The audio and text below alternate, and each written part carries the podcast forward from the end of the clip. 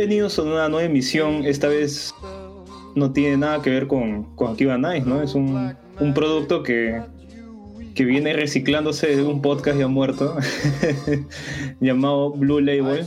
Este es un spin-off en donde hablamos de temas que no tienen que ver con la cultura popular, eh, pero eh, japonesa, pero a diferencia de spin-off que hemos hecho como Gangnam Night, que fue de Corea, totalmente de Corea, en esta vez nos vamos a centrar en un, único, un único producto o, o, algo anecdótico de nuestras vidas, que normalmente es lo que tratan los Blue Labels, ¿no?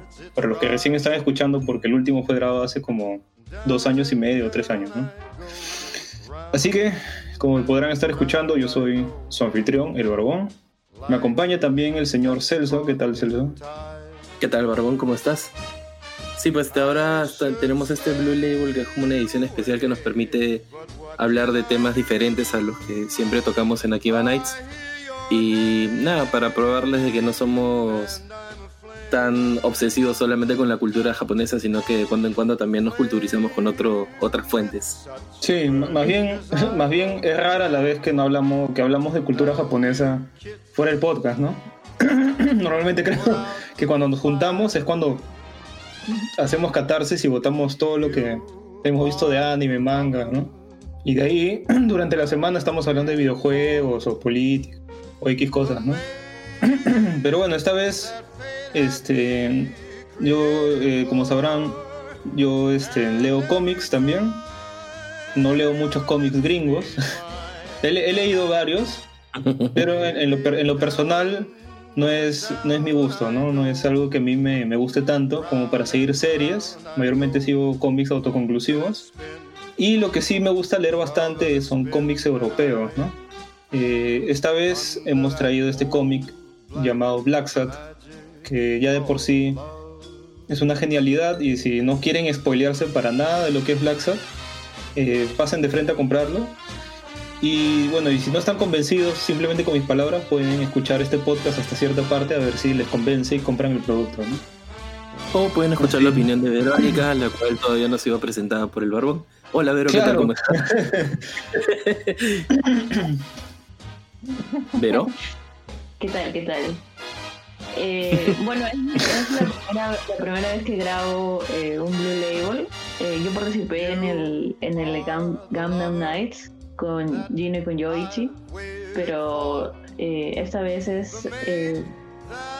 este es un, es un cómic que me ha recomendado el Barbón hace bastante tiempo y me parece que este programa ya estaba pendiente. no, ya, teníamos tiempo esperando para, para, para grabar este programa. Y normalmente no es algo que yo consumo, no leo mucho sobre eh, detectives o, esta, o como te digo, eh, estos personajes antropomórficos, ¿no? ¿Cómo decir furros? No leo cómics furros. Me pareció una, una recomendación interesante, ¿no? Porque eh, la primera vez que me lo recomendaron me parecía que, por lo menos cuando le di una, una, una buscadita así rápida en Google, el, el, arte era muy bonito y dije, de repente sí, sí vale la pena, como, aunque sea solo por el arte, eh, darle una oportunidad, ¿no? Y he estado gratamente sorprendida con, con la historia. Excelente. Oye, Solo... Eh, ¿Sí? me, me, parece curioso que, que mencionas que no te gustan tanto los cómics norteamericanos y de pronto el, el, primer cómic europeo del que vamos a hablar en un, en un Blue Label es un cómic, sí, de España, sí, publicado en Francia, pero que toma todas sus cosas de, de Estados Unidos, ¿no? Desde el estilo gráfico hasta, hasta la misma narrativa, el mismo género que está utilizando. Es, es curiosazo. Sí, justamente eh, vamos a entrar a hablar más sobre eso, ¿no? Porque yo creo que Black Sat es un cómic este, que tiene una esencia muy, muy propia, ¿no? O sea, tú cuando ves las, las viñetas y, sigues las viñetas de Black Sat, más, más parece que estuvieras viendo este, un corte cinematográfico, pues, ¿no? o sea, cómo está compuesta las viñetas, esa forma que tienen es muy distinto a lo que podrías leer en, no sé, pues Spider-Man, sin nombres más populares, pues, ¿no? O sea, la composición de estas viñetas es muy, muy mm. diferente. Al menos para mí es muy, muy distinto, ¿no? Mm. Depende de qué cómic de Spider-Man hayas leído, pues, Barbón.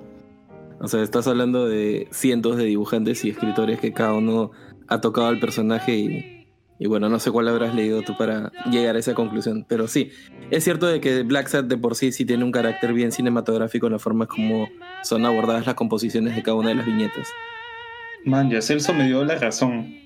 Este, este fragmento lo voy a cortar y voy a poner de ringtone.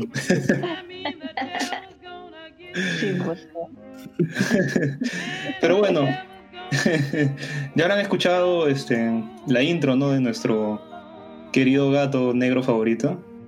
Así que, sin más, Celso, cuéntanos qué cosa es Black ¿no? Bueno, Black Sad es un cómic publicado eh, por primera vez en Francia, pero los autores son eh, de origen español. Son. Ahí, ayúdame tu barbón. Eh, solo tengo los apellidos Díaz Canales y Guarnido. Sí, yo también solo tengo eso. es, un cómic que nos cuenta la historia, bueno, las aventuras de, un detective privado. El, el, protagonista se llama John Blacksat como ya comentó Vero, eh, es, una historia que es contada mediante animales antropomórficos. Eh, de, alguna, de alguna forma se sirven de, estas características animales para anticipar un poco la, eh, el tipo de personaje que es cada uno de los que, se, de los que vemos en la historia. Y todo el estilo de, de estas historias, de estos álbumes, toma mucho de lo que es la corriente del cine negro, del cine noir de, las novelas noir eh, de detectives, la típica del, detective privado que está en su agencia esperando que llegue un caso y de pronto llega una, una chica despampanante y, le pide pues que, que averigüe quién asesinó a su marido y de pronto se, se mete en un mundo recontra ¿no? Ese es un poco el universo que nos, nos trata de contar Black Sad. Y todo está ambientado en una Norteamérica, me parece, de los años 40, 50, más o menos, ¿no? Ese es un poco, grosso modo, eso es un poco a grosso modo que es Black Sat. Bueno, Barón, tú nos podrás contar un poquito más sobre los autores, ¿no? Los autores eh, han tenido una, larga trayectoria antes de, poder dar a luz este cómic. Este, creo, creo que, si no recuerdo bien, el dibujante incluso tuvo una, una carrera prolífica en Disney, pues, ¿no? Fue director de arte en, en Tarzán y también fue director de arte en Hércules, que creo que justo esas dos películas, este, lo más chévere es esa parte, pues, ¿no? claro, es lo que más destaca, ¿no? Entonces, se ve reflejado, ¿no? Porque en verdad, si tú lees Black en verdad las viñetas, la composición medio como que calza, ¿no? Un poco con, con ese estilo cinematográfico de, que puede tener, por decir, Tarzán, ¿no? si, lo pudiera resumir en, viñetas, pues, ¿no? Claro, pero va creo que mucho más allá de solamente la composición esta fotográfica que tiene, sino el tratamiento de los personajes, ¿no? Ya, ya de por sí cuando uno coge cualquier tomo de Black Sat, uno eh, medio que adivina que esto tiene guarda alguna relación con Disney, ¿no? Por el tratamiento de, de las proporciones, las expresiones, los ojos. Es como que está bien clavado dentro de ese estilo, solo que lleva un paso más allá, ¿no? Eh, hay que entender de que esto sí tiene que contar una historia mucho más adulta. Eh, ya coge algunos elementos de lo de Disney y los, los elabora un poco más, ¿no? De ahí descubrimos una anatomía más trabajada, un, tema un poquito más, eh, digamos, maduro a la hora de, plantear estas composiciones generales que sí aparecen sacadas de un, de un shooting board de una película de cine, pero no deja de tener ese carácter no voy a decir infantiloide, pero sí, sí digamos, un poquito más eh, tirado a lo que nosotros estamos acostumbrados a ver en dibujos animados, ¿no? Y creo que el hecho de que los personajes sean animales eh, también lleva mucho, mucho de esa carga. Pero tú que, tú que justo comentaste que eran furros, eh, ¿a ti qué te parece esta, esta historia contada a través de animales antropomorfizados? no sé, le, da como que le da un, aire especial, yo diría. Lo hace, lo hace más único, ¿no? Porque por ahí que uno se ha cruzado ya con esas historias, más o menos, o por lo menos los mismos temas. Eh, pero cuando son con, con personas em, es, es tal vez un, poco diferente, ¿no? Pero lo, lo que a mí, una de las cosas que me sorprendió a mí era cómo habían, cómo dibujaron los, las expresiones de las emociones en los rostros de estos personajes, que son, que, a veces uno mismo no representa también sus emociones, ¿no? Y aquí, a mí me sorprende cómo pueden hacer que un perro se vea tan feliz o un, un, gatito se vea así tan, tan triste, ¿no? O alguien se vea tan sarcástico. Y eso, eso, por ejemplo, es lo que más se ha quedado, se ha quedado para mí. Que eso para mí es lo que lo hace tan especial, ¿no? Las expresiones de, sus personajes, a pesar de que son animales. Y yo ya, ya como ya hablaron un poco de esto, eh, eh Disney tiene pues esta eh, ha tenido ya en el pasado pues este tipo de, cosas, ¿no? Como lo primero que se me viene a la mente es este Robin Hood. Claro. Robin, zorrito. Totalmente. ¿eh? Tenía una personalidad tan, este, no sé, tan agradable, ¿no? Que es como que tu primer y es un zorrito, pues, ¿no? Y, uno como que hace un bypass así y no, no te importa, ¿no? Y, y lo sientes como si fueran personas reales, ¿no? Los, lo sientes, este, eh, o sea, más que el, hecho de que sean animales le da como que un, plus para mí, más que le, le quita algo, pues, ¿no? Ya saben, chicos, si, le quieren caer bien a Verónica, usen una botarga de zorrito garantizado. que le van a quedar muy bien. bueno, Barbón, al parecer no estás solo en tu afición por los furros, así que tuvo que dar un programa de Black Sat para que Vero confesara que... Otra cosa bien interesante que se me había escapado era que justamente Guarnido también este, trabajó en la película como director de, de arte en, en Atlantis. ¿Se acuerdan de esa película? El eh, sí, el estilo, justo la tenía en la punta de la lengua cuando estaba nombrando películas de, de Disney y en general de animación. El estilo y el tratamiento de, de las expresiones y de las formas eh, e, era muy parecido al de Atlantis. O sea, se me quedó ahí en la punta de la lengua. El personaje principal, a pesar de ser un humano, tiene mucho de, de lo que después vemos en Black. Una, una pena que fuera un fracaso esa película, ¿no? Porque en verdad a mí me pareció buena. o sea, fuera de todo. Sí, es una. O sea, se deja ver, es bastante entretenido. Pero, creo que. Pues, llegó Pixar y, y mató de esa industria, en, al menos esos años, ¿no? La sepultó por, por un montón de años. Este, bueno, eh, otra cosa curiosa es de que en verdad ellos eh, tenían esta idea de Black Sat de hacer este, este, esta novela gráfica desde el año 93, ¿no? Se ha tenido un desarrollo de... El primer, el primer volumen salió en el año 2000. 2000, ¿no? O 2001. Creo que fue 2000. Entonces tuvo un desarrollo de, de siete años, ¿no? Siete años de trabajo en donde han estado planeando los personajes, han estado planteando todo esto, todo este desarrollo, el guion y todo para dar a luz esta obra, ¿no? Yo supongo que eh, habrán trabajado varios cómics al mismo tiempo, pues, ¿no? Porque si te das cuenta, con las publicaciones de Black es como que publican uno en un año, el otro el siguiente año y el otro el siguiente año y luego tienen como que un stop de 10 años y luego otra vez publica dos seguidos o, tres, ¿no?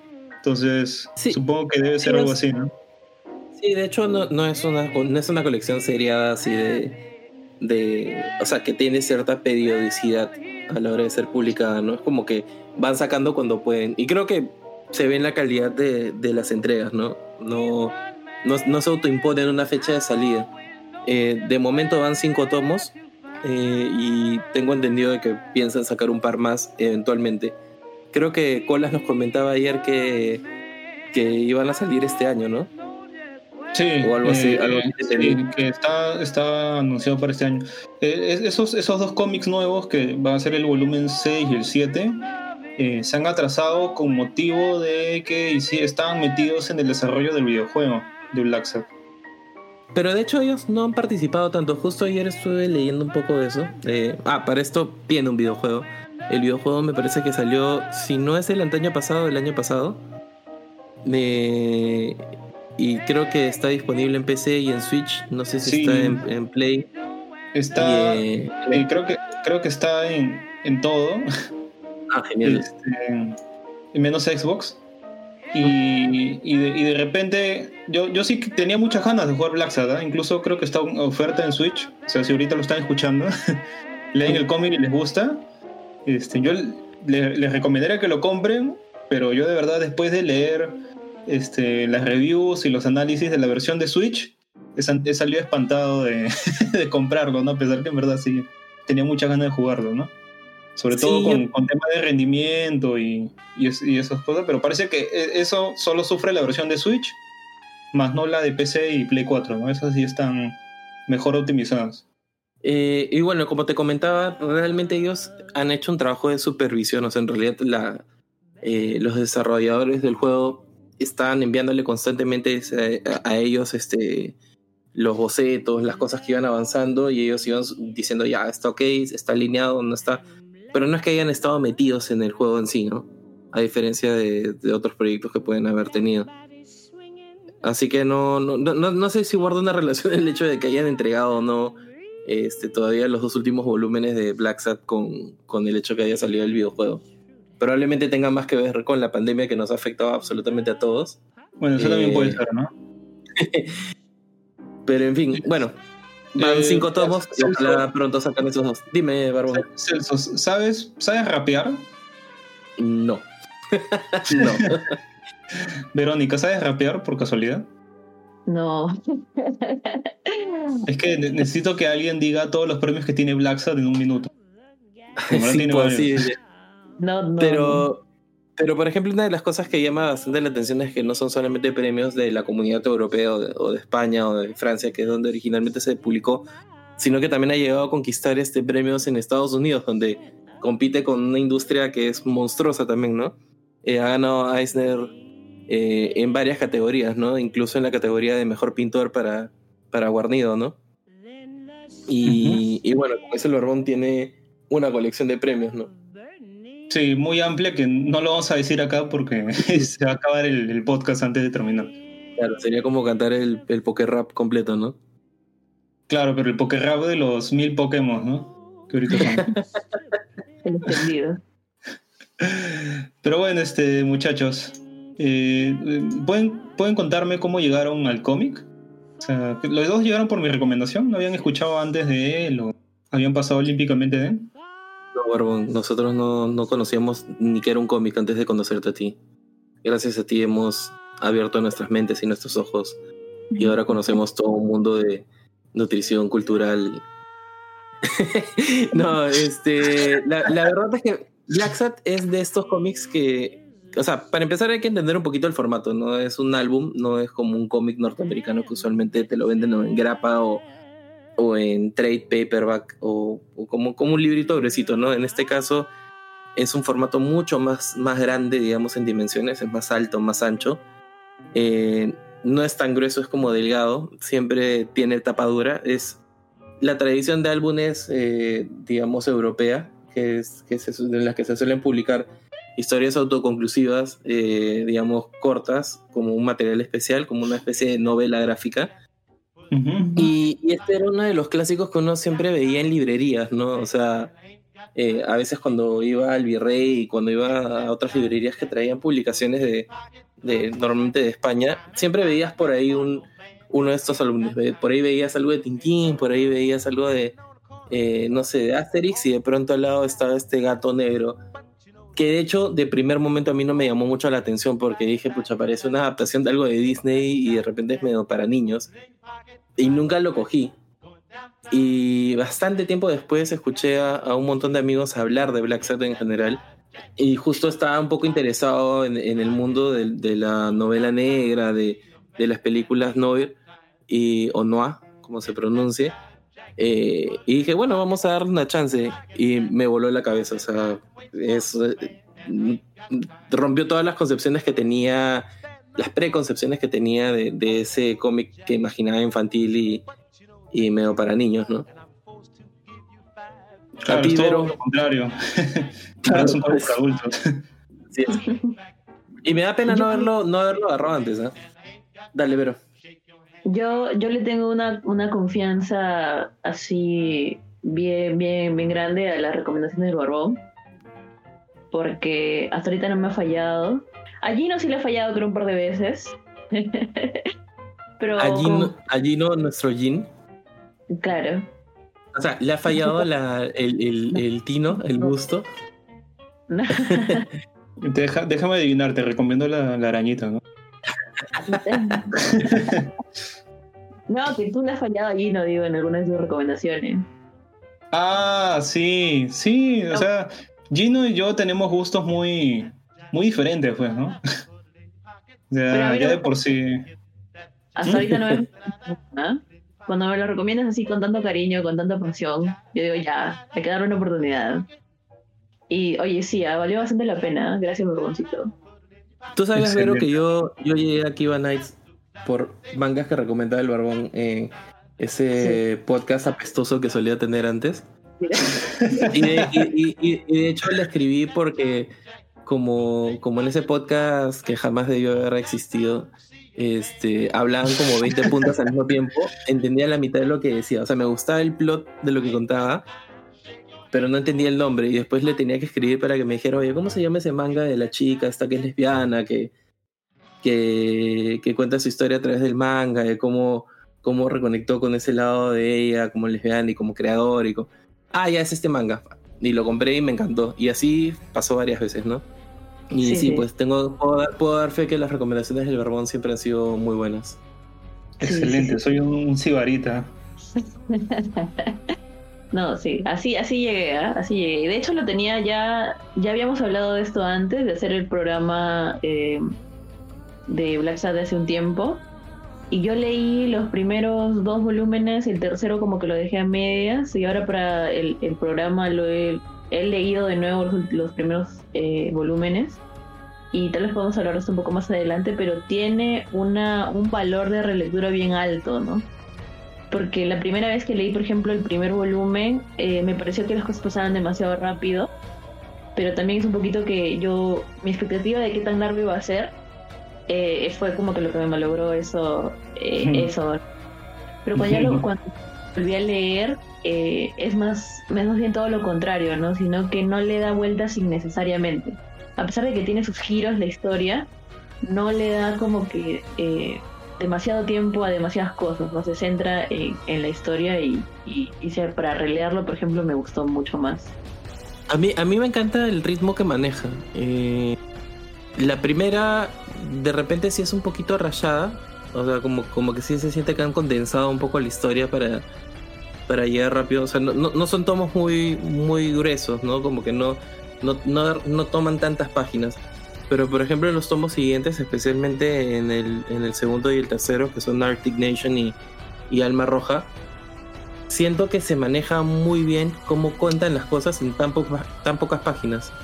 O sea, y, y sí, ahí sí le tengo que dar un poco de nuevo la razón al barbón. Viniendo de, de leer muchos este, cómics norteamericanos que requieren, o sea, se pueden tomar, no sé, 200 páginas y nu- nunca termina de pasar nada. Este, y no se termina de desarrollar una historia y tienen idas y venidas que no son, son totalmente inútiles acá es como que todo está puesto a cuentagotas, está como bien definido, bien concreto y, y sin embargo se da la chance de, de ir y venir eh, para tener plot twists que son súper chéveres, pero sin recargarlos mucho, ¿no? Y te dicen lo que te tienen que decir. Y eso es algo que a mí me sorprendió y me gustó bastante de, de cómo está escrito, más allá de- del arte, que creo que después podemos hablar un poquito más del arte, que también es impresionante. Yo, yo tengo una anécdota bien, bien curiosa con, con Black Sad. Yo llegué a raíz de que me, me había interesado mucho el tema de, de la, la expresión en, los, en, en animales antropomórficos. Cómo, cómo los iban trabajando. Eso fue a raíz del, anun- del anuncio, ¿ah? ni siquiera de la película, del anuncio de que iba a salir la película de Zootopia. Y si ustedes, ustedes se acuerdan bien, este, en verdad el, el plot original de Zootopia era, era bien parecido a Black Sat. o sea, se, se parecía mucho. Era e- este, este zorrito iba a ser como que un detective y te presentaba una realidad en donde los carnívoros tenían este, una especie de grilletes en el cuello que les pasaban electricidad cuando te- eh, se despertaban ciertos instintos para atacar a, a los, a los herbívoros, ¿no? algo eh, era, era, era muy, más interesante de lo que resultó siendo la película, ¿no? Pareció, parecía que como era, era para, para Disney y era la, trama era demasiado oscura. Incluso hay, hay cortos todavía por ahí este, animados a medias de lo que en verdad era ese concepto. ¿No? Hay, uno muy crudo en donde te muestran que, que es el cumpleaños, creo, de un osito polar. Y como está cumpliendo cierta edad, este, su papá le tiene que, que poner ese, ese grillete en el cuello, ¿no? Y se ve una expresión bien, bien triste en su padre, pues, ¿no? Entonces, era un concepto bien interesante el de Zootopia, este, pero como todavía faltaban un montón de años para que salga, porque el anuncio creo que fue en 2012, 2011, no salió hasta 2016. Entonces quería ver si había algo parecido y di el tino con Black ¿no? Este, lo compré, compré los, los dos primeros volúmenes, no compré todos porque no tenía más plata, pero si lo hubiese tenido hubiese comprado todos.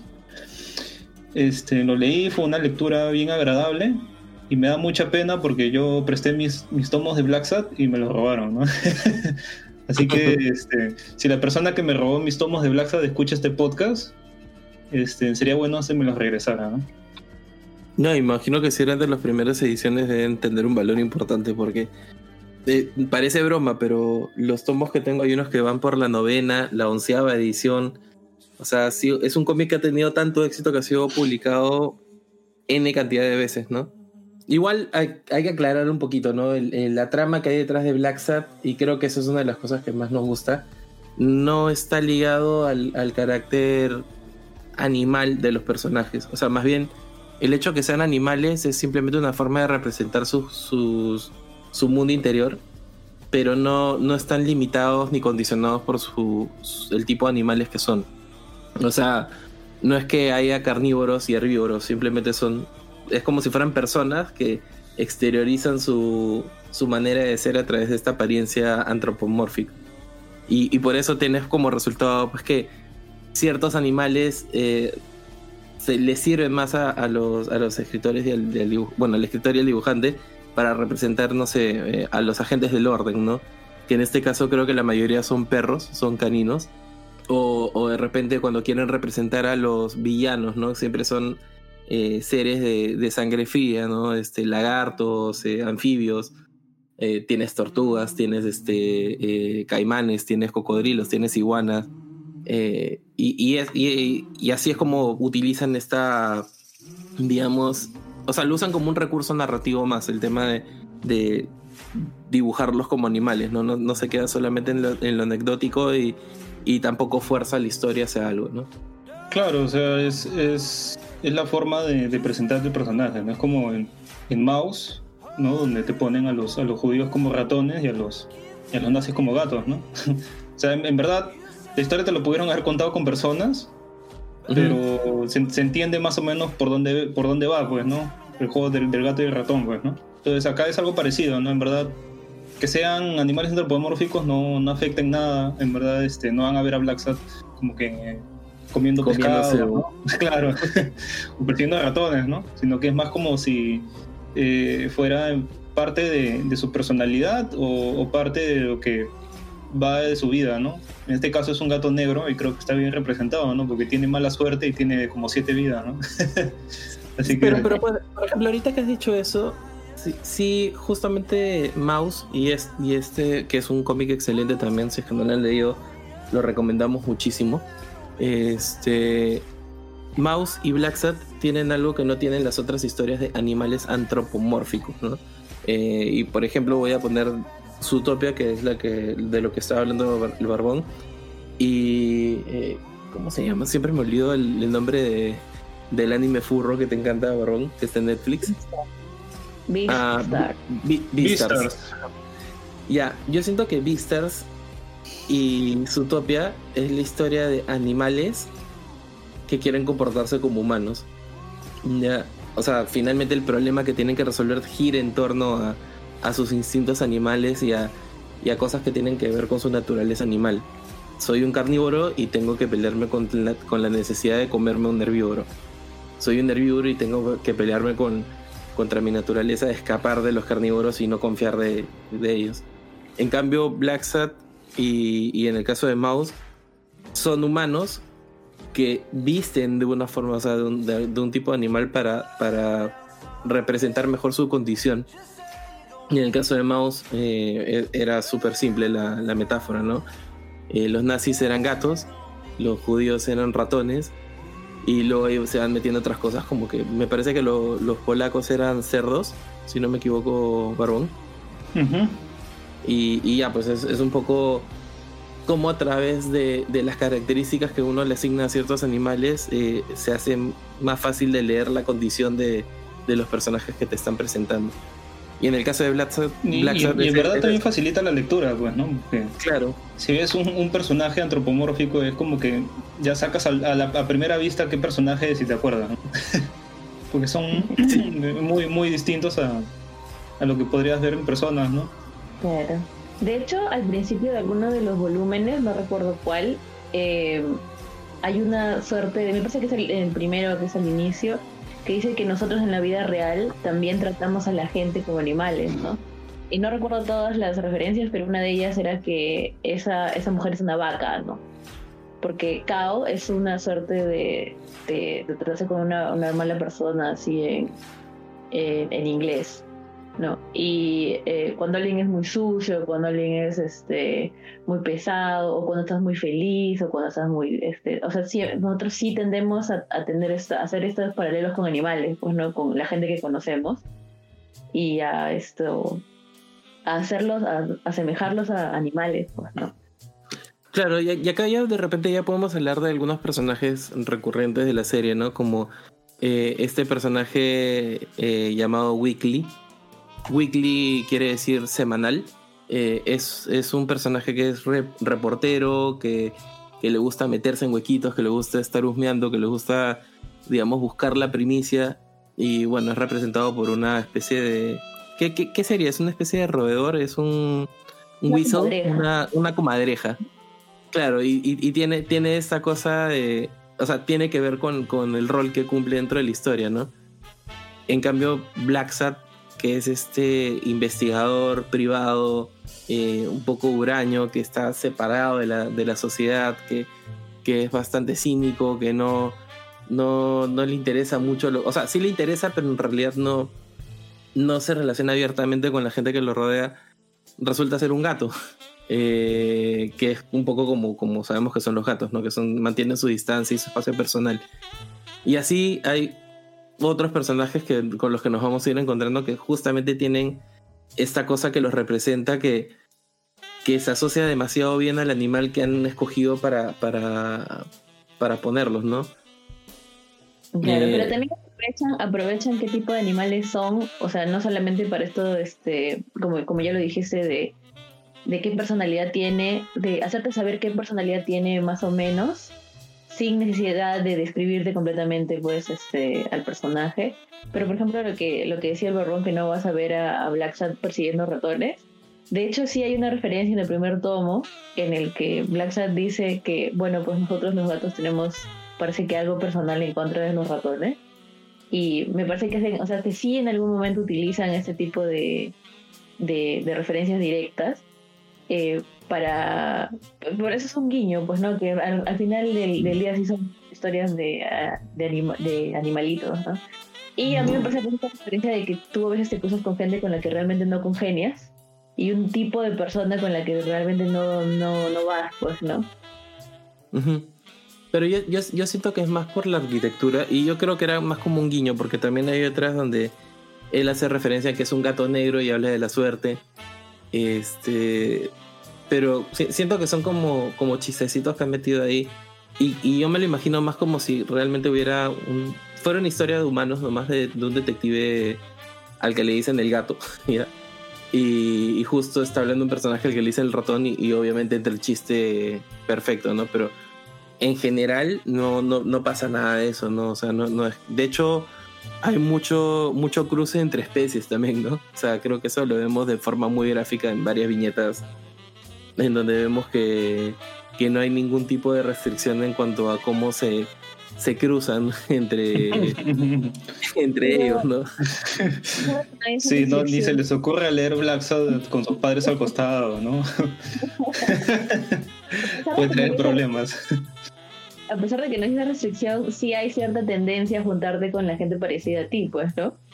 Porque hay un momento en el que se juntan todos los perritos, se juntan todos los, este, los reptiles, eh, eh, eh, claro, esa, esa, parte es como su, su, su, O sea, los reptiles se juntan, pero en realidad no es porque se han juntado los reptiles por ser reptiles, sino se han juntado los criminales, que resulta que casi todos son representados como reptiles, o, o de repente están juntos todos los perritos, pero resulta que todos los perros son las fuerzas del orden y, y las razas que usan son justamente las que eh, se usan para seguridad, ¿no? De hecho, Smirnov creo que es el, jefe de policía.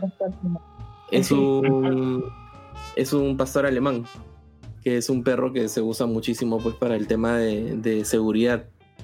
Claro, por eso te digo que es, o sea, es ese, como que una, una, tendencia a juntarte con la gente parecida a ti, pues algo que tienen por lo menos el, mismo oficio, el mismo carácter. Porque se supone que ellos no se ven, no ven, es como si hubieras eh, sacado tu animal interior, ¿no? Y que como tú dices, claro, pero... Y es como si ellos, justo lo que estás diciendo, no, no, es como que ellos fueran conscientes de, o sea, obviamente sí, porque sí lo dicen, pero no, no es como que ellos vieran eso como una diferencia, es como, es como para nosotros ver a alguien que es rubio o alguien que es pelirrojo, ver a alguien que tiene pecas o... No, no, no, no es que estén pensando en, oye, esta es una raza diferente, ¿no?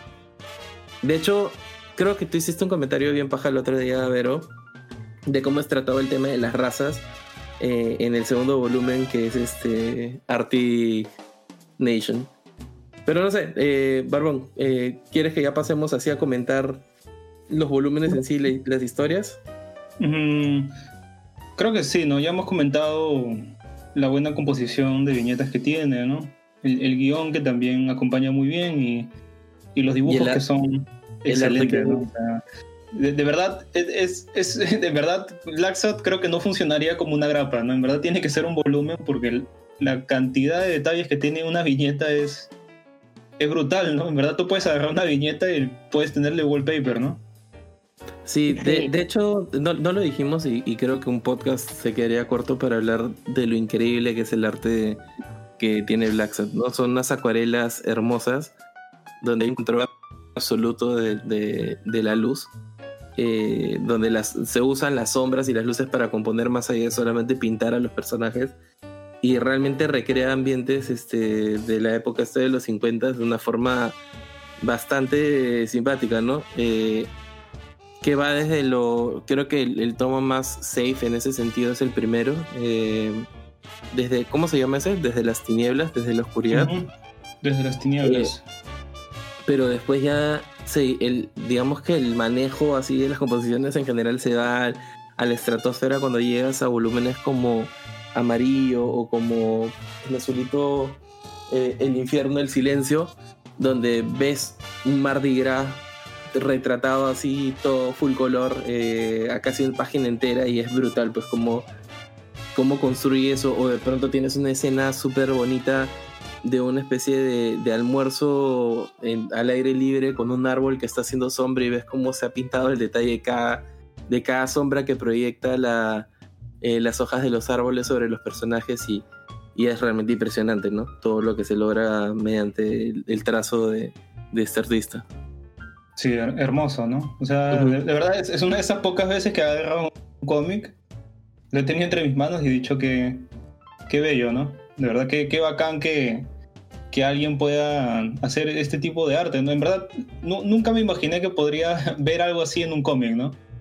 Y me sorprendió mucho para bien, ¿eh?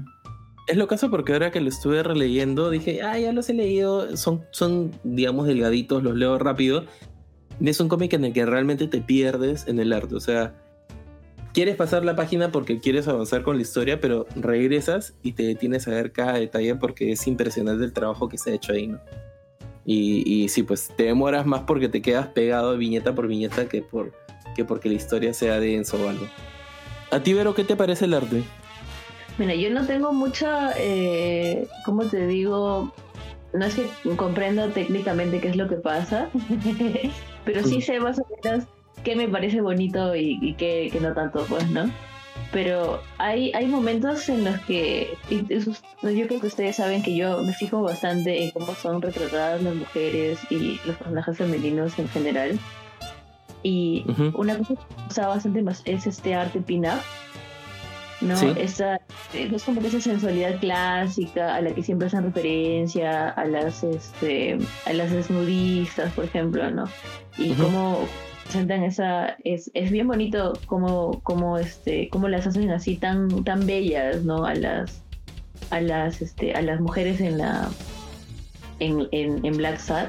Y son de diferentes y son todos un montón de diferentes animalitos pues no y de hecho a un distintas mujeres.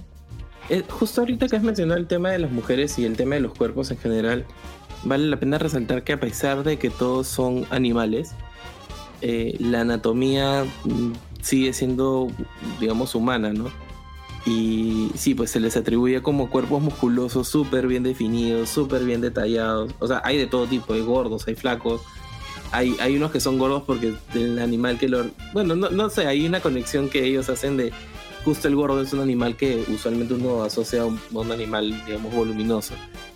Pero es muy, es muy chévere cómo, cómo retratan distintos tipos de cuerpos a través de estos animales, ¿no? Eh, tengo clavada esa la escena de, este zorro blanco que sale en Arctic Nation. Eh, y en el momento en que lo ampayan, digamos, no, todavía no quiero spoilear nada, pero donde se ve súper bien definida la línea de la espalda del, del tipo con su cola levantadita, todo, pero en realidad es, como un tipo chato bien dibujado, ¿no? Y más allá de que tenga cabeza de zorro y que... O sea, me parece espectacular cómo lo hacen. O, la forma en cómo retratan, pues sí, a las mujeres, ¿no? Que hay de todo tipo. Hay de ellas que son flaquitas y usan ciertos animales para, para digamos, este, representarlas. Eh, por ejemplo, el, eh, a la profesora esta de Arctic Nation, una vez más, que es una señora mayor, eh, que resulta ser como una especie de venado, que se le ve muy fina, muy, muy delgadita, y de pronto tienes este, a otras que son mucho más voluptuosas, mucho más este, eh, curvilíneas, eh, que usualmente son las que se pegan más a Black Sad. pero que están así manejadas de una, de una manera impresionante. O sea, realmente sí, sí hay un estudio de la anatomía superior en, en este, en este cómic.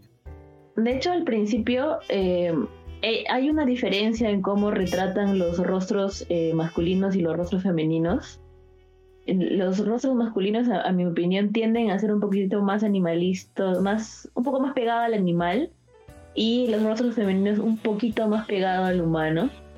¿no? Cómo retratan sus ojitos, les ponen como que maquillaje, lo único que, que a veces en su rostro ese animal es una naricita, ¿no? Y sus orejitas, ponte.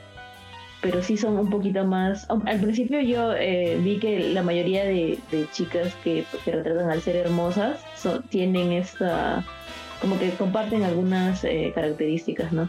Pero ya en los, en los siguientes, este, ya en, en los últimos tres eh, volúmenes, ya como que se hace muchísimo más rico, ¿no? Ya, ya empiezan a no sé si prestarle más atención y porque el hecho de que hay más personajes y la historia es más larga también se presta un poco a...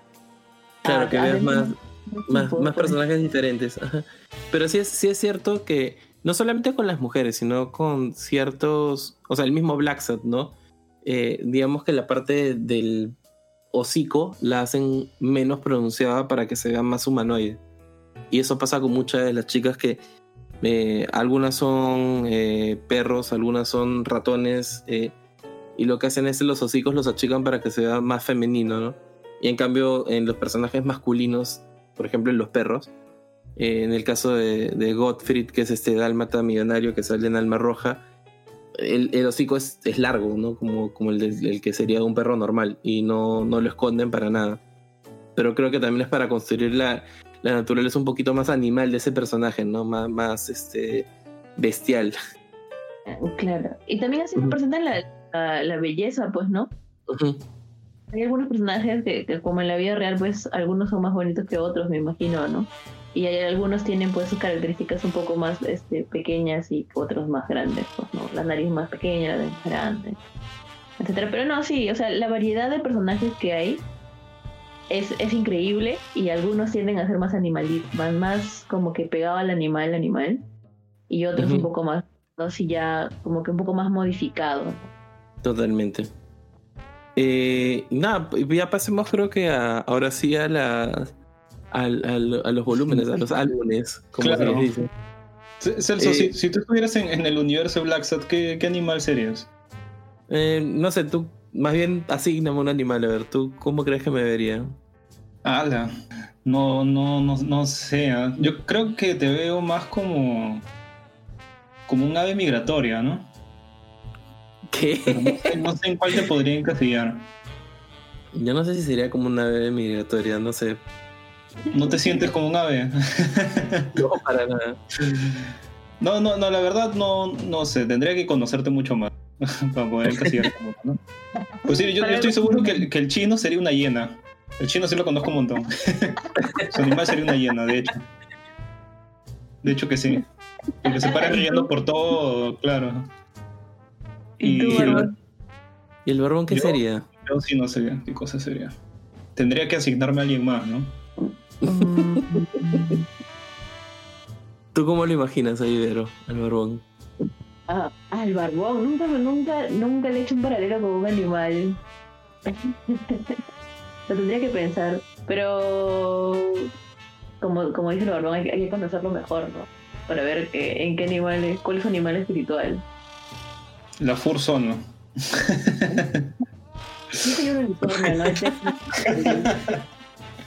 No, que me imagino así, al barbón, para empezar, me lo imagino un poquito como del grupo este de, los 12 apóstoles de, de, de Alma Roja o sea, de hecho tendría que salir un poquito, un poquito de ahí, así estos hipsters, beatniks, este... De repente así como Bill Radcliffe, que, que era como un... No, no, sé si al final era como una especie de perro, rata, no sé, pero era muy gracioso. algo así me lo imaginé. Era como un lobito, sí. Ajá. O, o, de repente como, como el león este medio atormentado que vimos en el primero. Ah, el, el novio, ¿no? León Kronk. Así es, un, león atormentado.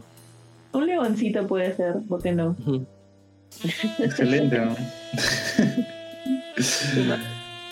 bueno, ahora sí, pasamos de frente a los spoilers, así que chicos que están escuchando este Blue Label, si no le hemos convencido para que lean el cómic, pueden seguir escuchando. Y si en verdad ya les dieron ganas de leer el cómic después de toda esta charla y de ver todos estos aspectos muy positivos que tiene esta obra, este, no sé, pues paren acá, lean el cómic, no sé, cómprenlo, leanlo online, no sé, como ustedes quieran, y, luego regresan acá y terminan de escuchar, ¿no? Porque tienen, tienen, que estar, tienen que terminar lo que han comenzado, así que igual tienen que regresar acá, ¿no? Anda medio difícil de conseguirse, no sé si el COVID ha jugado en contra de las importaciones de... Sí, creo que, creo que, sí, creo que sí, porque cuando, cuando hablé en, en, en Acabane, este, me, dijeron justo de que estaban trayendo más tema de cómics argentinos, mexicanos, por el hecho que se había dificultado mucho debido al COVID traer, traer este, mangas de, de, España. Entonces, sí, sí están trayendo cosas de España, pero no, no, sé por qué este no le están trayendo. Antes esto era como sí o sí lo encontrabas hasta en Crisol. Y ahora, si buscas, no vas a encontrar ninguno. En todo caso, probablemente esto mejore en los siguientes meses y les, les, diría que apunten a comprar el, integral que tiene junta las cinco, los cinco álbumes en uno solo para que puedan tener la experiencia completa de Black Sabbath. Porque si, son, exquisitos como, como Celso, pueden comprarlo uno por uno, ¿no? Para ver las portadas diferentes. sí, no, el, tema de uno por uno es de que no, no, como son tantas ediciones, es bien difícil que, le, que tengan digamos, las portadas que hagan juego entre sí, ¿no? Y justo lo que les comentaba un poquito a los chicos es que yo tengo una edición de Alma Roja cuya portada es totalmente distinta, o sea, es totalmente roja con un detallito nada más a, a los otros, ¿no? Como por ejemplo Arctic Nation, que sí tiene una portada pintadita eh, más tradicional. Pero bueno, yo, yo le, le sugiero que, que, busquen más el integral, que creo que va a ser este, menos. ¿Cuál era el valor del integral? Creo que era 200 y algo. 250 por ahí creo que está. Creo que hasta sale más a cuenta comprar el integral que comprar este. No, de hecho, de hecho que sí. de hecho que sí.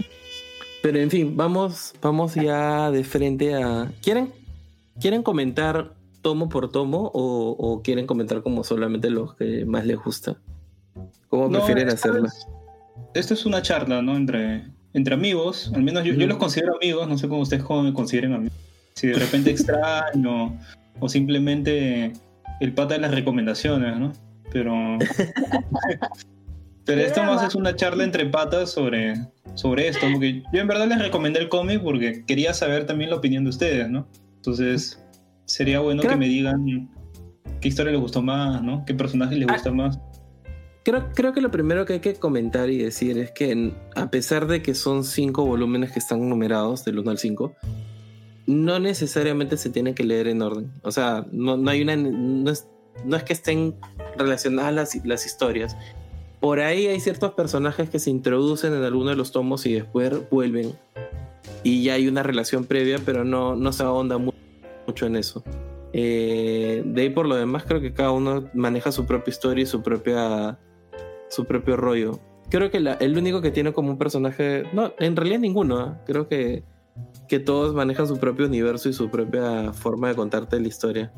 Yo empezaría por el primero porque creo que fue el que todos hemos leído antes y, con el que más, el que como que setea las reglas del juego, ¿no? del proyecto este que tenían entre manos eh, Díaz Canales con Guarnido, que es retratar este universo noir, noir, no sé, Chicos, ¿a ustedes les gusta un poco este tipo de ficción a todo esto? O sea, ¿han visto este tipo de películas? El corto maltés, este, El largo adiós. ¿Han leído alguna de esas novelas?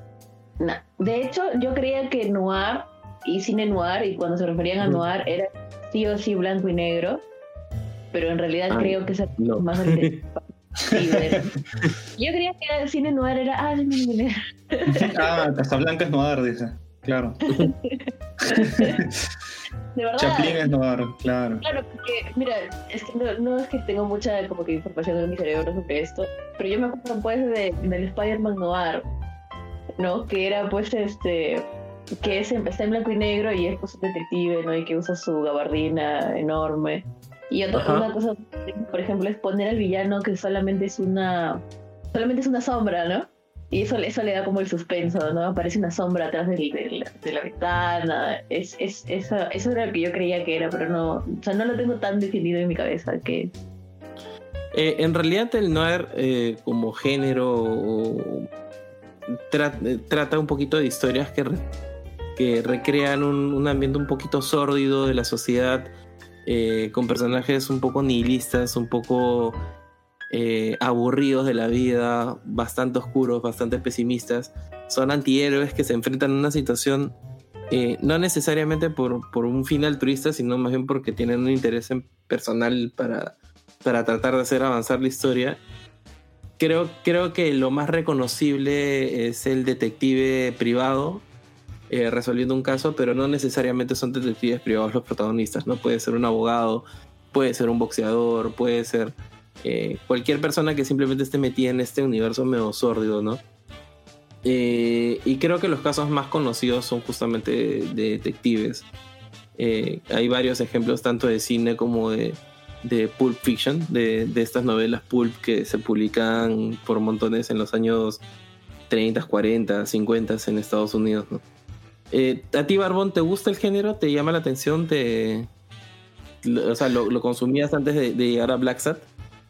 Eh, mm, muy poco. O sea, todo lo que he visto ha sido a raíz de que le gustaba ese tipo de películas a mi abuelo, ¿no? y, bueno, como solo había una televisión, entonces yo tenía que, ver lo que él veía. Entonces él veía películas, películas noir, ¿no? Veía películas noir y western, ¿no? En, sí, siempre me he, inclinado, me he inclinado más al western. Siempre me ha gustado mucho más. Pero no quita el hecho de que he visto películas noir pero siento que Black Sad en verdad me ha atrapado muy independiente del género, ¿no? Y, eso también atribuyó a que yo explorara un poco más y de repente buscara, no tanto en, en, películas, pero sí, sí buscar el, género noir también en anime, ¿no? Y sí lo llegó a encontrar y sí llegó a ver ciertas obras también. En anime, ahí sí me. Por ejemplo, ¿cuál? Como Noir.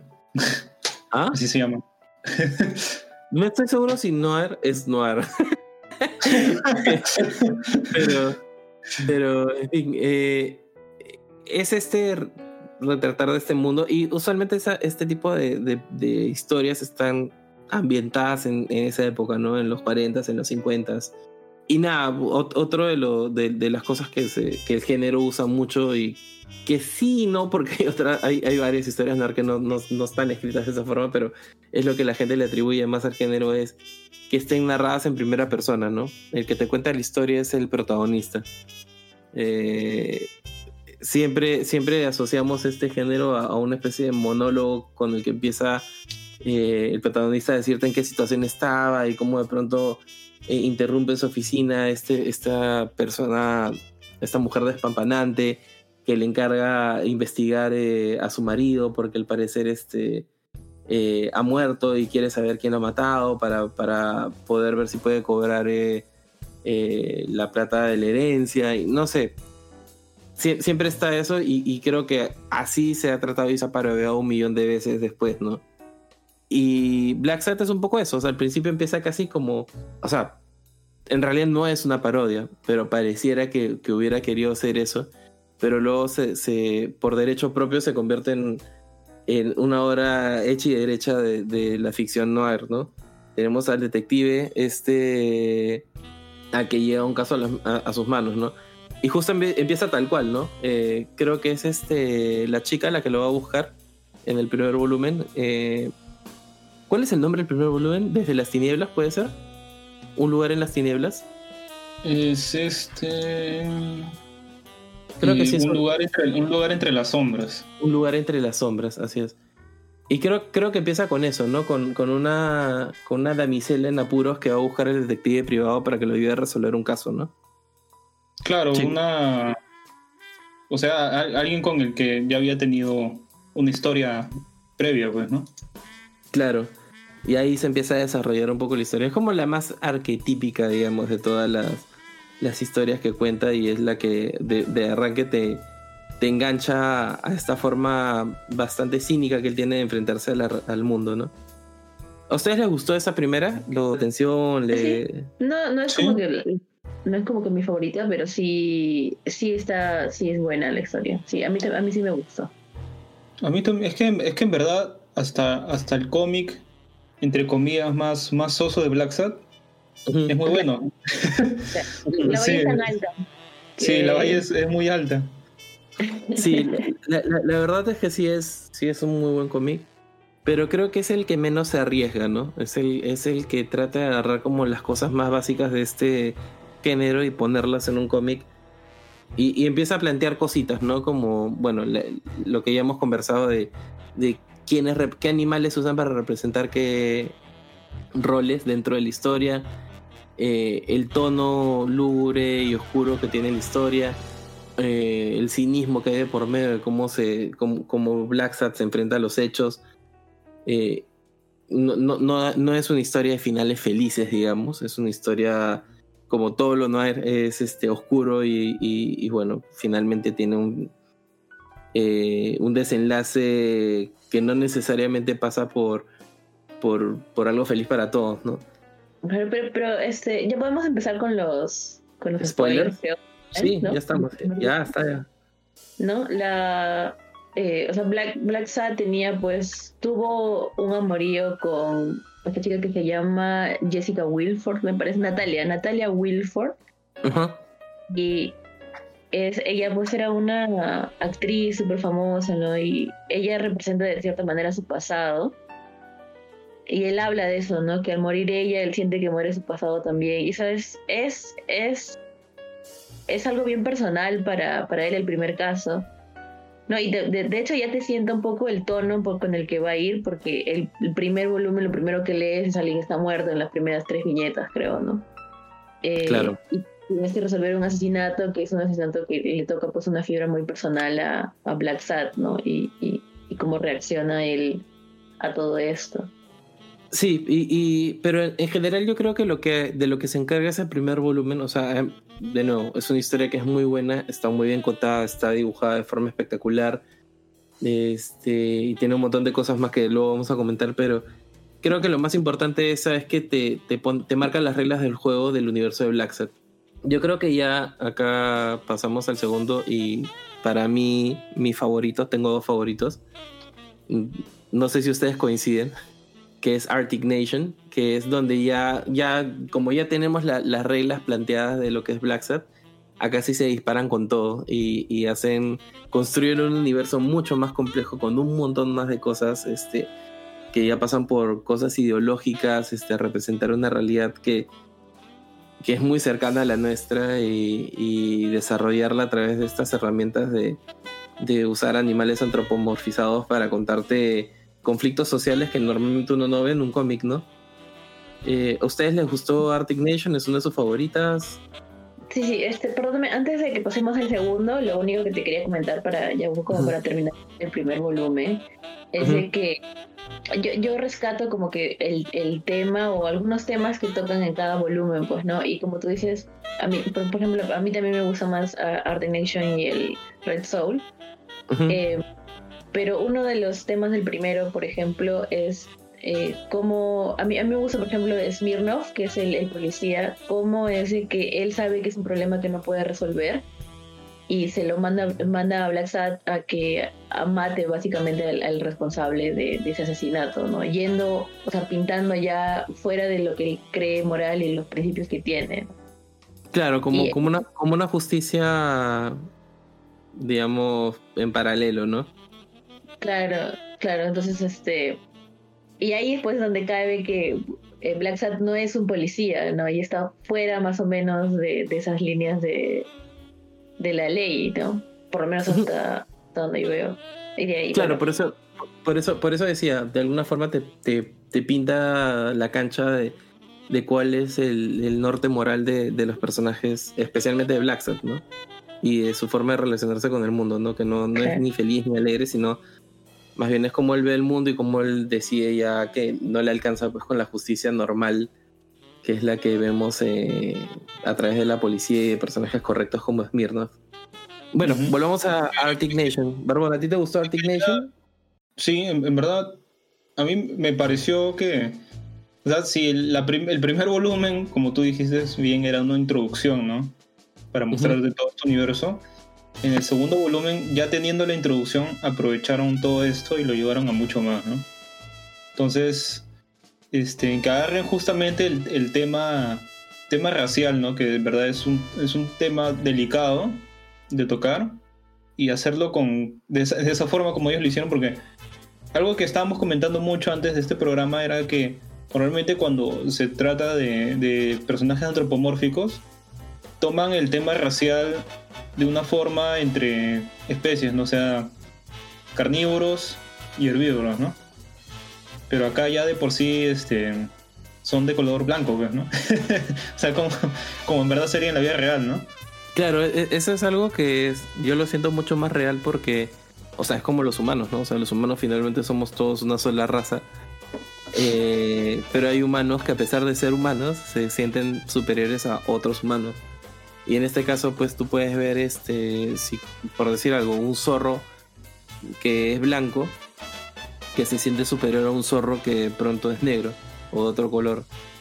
Y, ahí es donde se hace mucho más evidente el tema de, que lo racial pasa no por un tema de, de algún tipo de ventaja o, o, lo que fuera de la especie, sino es simplemente un tema estético de color eh, ni siquiera estético, porque la estética no tiene nada que ver con eso, es un tema totalmente arbitrario que, que se vincula al, color.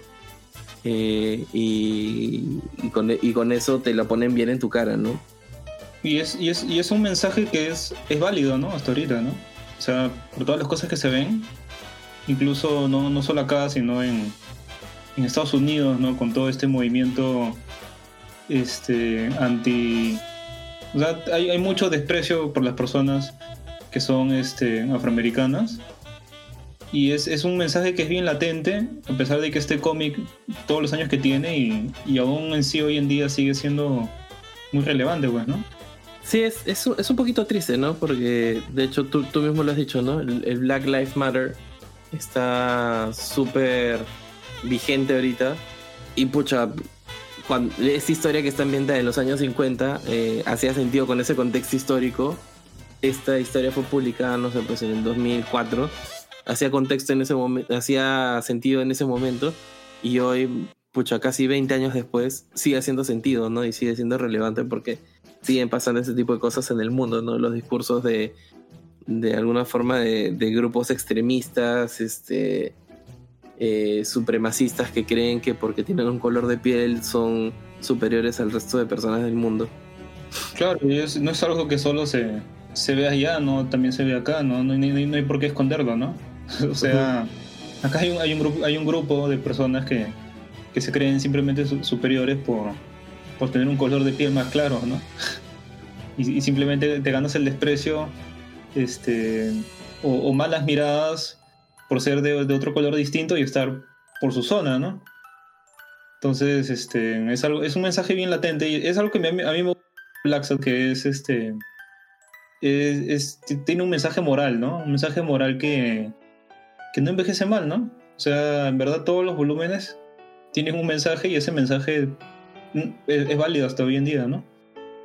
Claro hacen bastantes referencias a la historia eh, estadounidense, pues, ¿no? Uh -huh. Y es porque al ser este autores españoles están bien informados, ¿no? De hecho, yo estoy segura de que hay un montón de referencias que yo he perdido, porque a veces hacen como que eh, hacen referencias a personas reales, ¿no? Totalmente. Y, bueno, en algún momento conversamos con Celso esto, que era que lo mismo que decía el Barbón, pues no, que normalmente cuando representan el racismo en este tipo de historias con animales, eh, lo separan por especie, ¿no? O por que son carnívoros herbívoros, o por eh, otro, otra, otras cosas, ¿no? En cambio, en Black Sat se van directo al que tiene el pelaje blanco y al que tiene el pelaje de color. ¿No? Y es más, más adelante, como en amarillo, por ejemplo, en el quinto tomo, ya se llaman otras especies como son rojitos o marroncitos, dicen ellos mismos, personas de color. ¿no? Eh, lo, lo, color portita. este es uno de mis, de, de uno de mis favoritos de Arctic Nation, porque aparece Weekly. Weekly es, ese personaje. es adorable. Oye una pregunta, yo, yo re recién este, pude releer los, lo, del tomo del 2 al 5. El primero no lo pude releer porque lamentablemente me pasó exactamente lo mismo que al barbón que lo presté y se quedó en el, en el olvido de las cosas prestadas. Este, Weekly no aparece en el primero. No. Sí, yo recuerdo que sale al final. Recuerdo, ¿eh? Pero también lo leí hace tiempo, así que no te podría decir. Blacksat lo conoce a Weekly cuando ven a, habían colgado a un este un buitre me parece. Y Weekly y Weekly ve que Blacksat está revisando sus notitas. Claro o sea ahí, ahí, ahí, es donde conversan donde, donde entablan una amistad.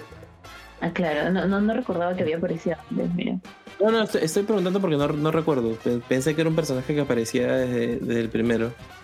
Ah podría ser Ah, no, pero no, sí, no, al, solo lo que estoy viendo sí sale en, en el. Sí, en, sí, yo también recordaba que salía primero. Ah, mira, bueno, pero en esta. No eran, no eran cercanos, pues, ¿no? O sea. Se le conoce, pues, ¿no? Se le conoce más. De, eh, de, hecho, creo. Sí, pues de hecho creo que sí tiene un par de escenas ahí también con, en el bar de los lagartos y todo.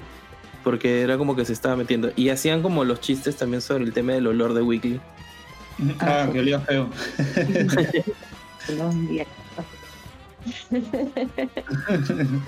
Como Ay. todo el reportero, ¿no? bueno, es, esta historia es un poquito más, como te digo, trata temas bien fuertes, ¿no? Como por ejemplo el, el secuestro de una niña al, al, inicio, ¿no? Y que al final eso es lo que lo que lo que empieza la, la investigación, pues, ¿no? Que se ha perdido una niña. Sí, no, o, sea, o, sea, en no líneas generales, claro, el, no en líneas generales el, el plot es eh, llaman a Blacksat para investigar un caso de la desaparición de una niña. Quien, la, quien lo llama es este, la profesora de la niña, porque al parecer la mamá no, no ha presentado la denuncia y el contexto en el cual se da la historia es en el de hay un, digamos, un barrio eh, pobre en el cual se está dando la historia, un barrio donde hay un conflicto social entre un grupo supremacista de blancos que se hacen llamar los Arctic Nation y, un grupo también este de personajes de color negro que también son como una respuesta violenta a esto que está pasando, ¿no? Y en, eso es donde Black Sat empieza a, tratar de desentrañar el, el misterio de la desaparición de la niña. Claro, y son bien, como te digo, crudos para representarlo, ¿no? No, no le dan vueltas ni nada, es los que son blancos y literalmente tiene una, eh, ¿cómo te digo? Una simbología que es este, eh, como que una, un copito de nieve, ¿no? Y me parece que en algún momento tienen este, este lenguaje así como que así es como se ha, ha sido desde el inicio y que todos volveremos a la Arctic Nation, ¿no? Y como que es, es como que fuera su, su, derecho otorgado por Dios, ¿no? Que ellos tienen que, que tener el control de, de las cosas. Y, y, y esto es...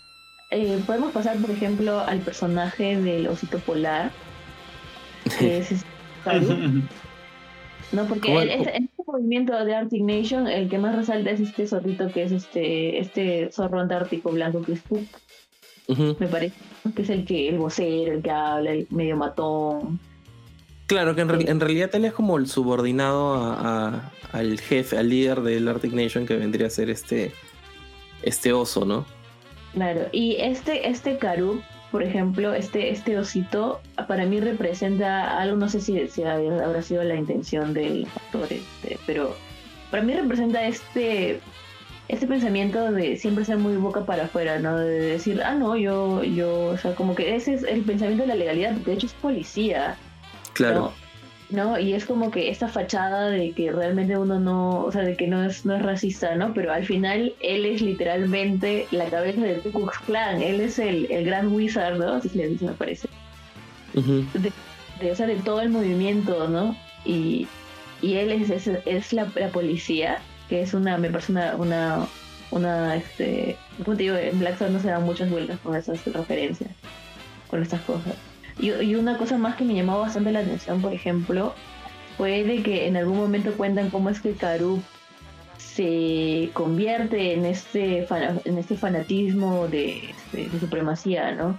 Porque era como que una persona normal, de hecho había tenido una esposa negra y había tenido este y lo habían adoctrinado de cierta manera para hacerle creer pues que lo que estaba haciendo estaba mal que o sea como que así no es como deberían ser las cosas no de tanto así que él va agarra a su esposa embarazada y la deja abandonada en, en un este en un bosque congelándose no y, y, el adoctrinamiento de personas adultas de, es algo de lo que no se habla tanto, creo yo. Normalmente cuando te hablan de adoctrinamiento en ese tipo de, de movimientos, a veces de cultos, es este, normalmente te dicen que no, bueno, pues este, lo trajeron cuando era niñito, ¿no? Y te crían en, y te crían en eso, ¿no? Pero también hay este adoctrinamiento de, la gente adulta en, todo ese tipo de cosas.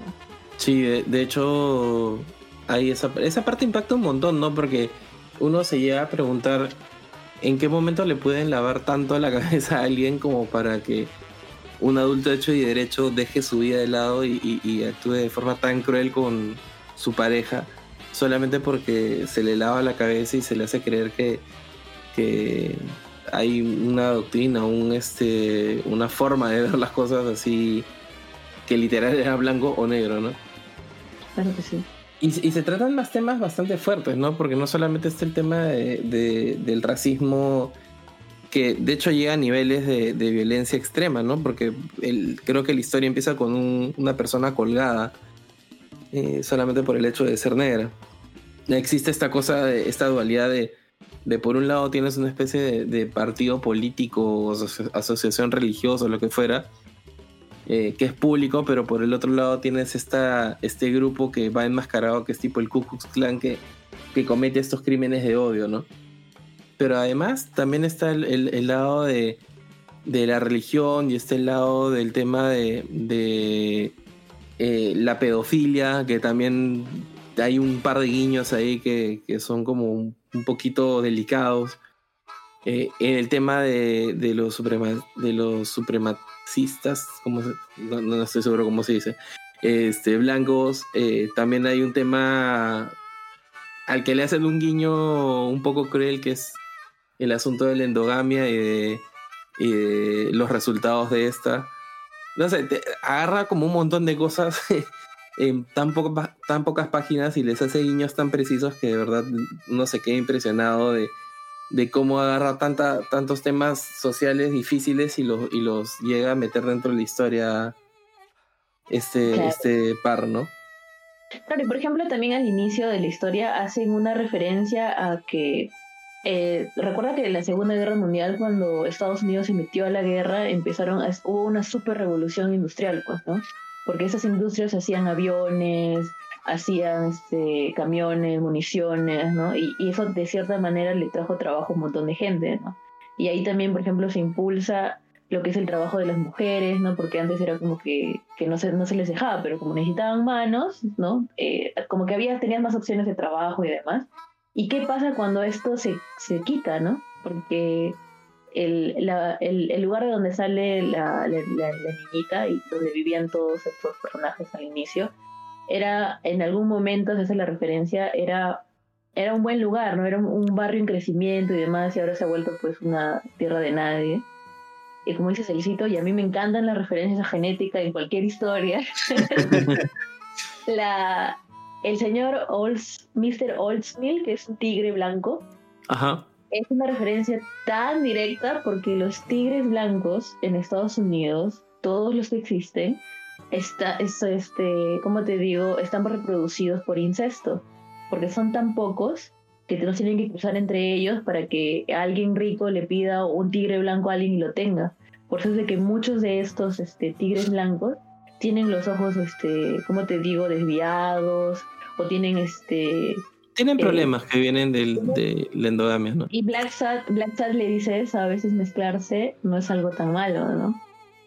a veces mezclarse no, no es algo tan malo. Y a lo largo de la historia, pues todo lo que, todo, especialmente en la realeza, por ejemplo, que intentaban mantener la línea pura, entre comillas, de sangre, causa un montón de problemas genéticos.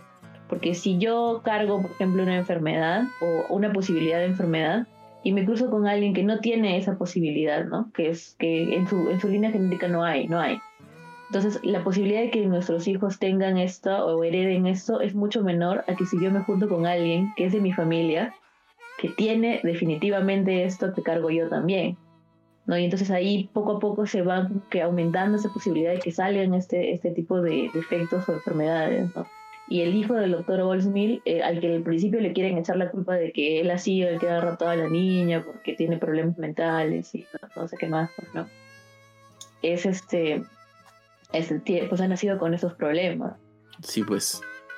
Y bueno, más allá de, todos los temas sociales que trata esta, esta obra, este álbum en particular, creo que también es una de las que tiene los plot twists más locos y más... Eh, esto sí es totalmente sacado pues del, universo de ficción no hay que le da, una o sea, no, no, sé si está bueno ya spoilear a ese level pero la historia que parecía apuntar para un lado, pucha, da un giro de, no sé, 180 grados, porque hay una revelación justo antes del final que hace que sea mucho más trágico todo, este, sea muy, muy, este, no sé, todo, agarra una dimensión totalmente distinta después de que te enteras de lo que de, de la historia que hay detrás de, de cada uno de los personajes. Eh, o sea, no, sé si quieren seguir hablando de esto o ya pasamos a los otros. No, lo podría decir, pero así yo creo que ese es el que está más cargado probablemente de temas sociales, especialmente por ejemplo también este este pajarito que se llama este, Coten, que había sido de la Fuerza Aérea de Estados Unidos y cómo muchos soldados en el mundo son abandonados después de que vuelven de, con todos los problemas que vuelven después de la guerra, con problemas físicos y mentales, ¿no? Y es un universo de, de, problemas este, que son directamente eh, bastantes este, estadounidenses, ¿no? Se dan en todo el mundo probablemente sí, pero se escuchamos más probablemente de, de estos problemas en Estados Unidos. Totalmente. Creo, creo que por eso eh, para mí es mi, favorito, porque creo que es el que te vende Black Sat en todas sus dimensiones, ¿no? Y todas las capacidades que tiene para contarte problemas eh, sociales reales eh, a través de esta, de esta fantasía de un, gato investigador. Pero otro que no se queda atrás, no se queda corto tampoco de lo que te cuenta, que también está basado en hechos históricos reales, este, es el que le sigue, Alma Roja, que es mi segundo favorito. Los, dos, los dos para mí, bueno, no, sé si es mi segundo favorito o los dos son mis favoritos, así por igual. Pero creo que son los que más tienen mayor riqueza en cuanto a referencias y a cosas este, que te cuentan y que tienen una maestría en cuanto a los plot twists que se dan y a, las, y a los contextos que te, que te presentan delante.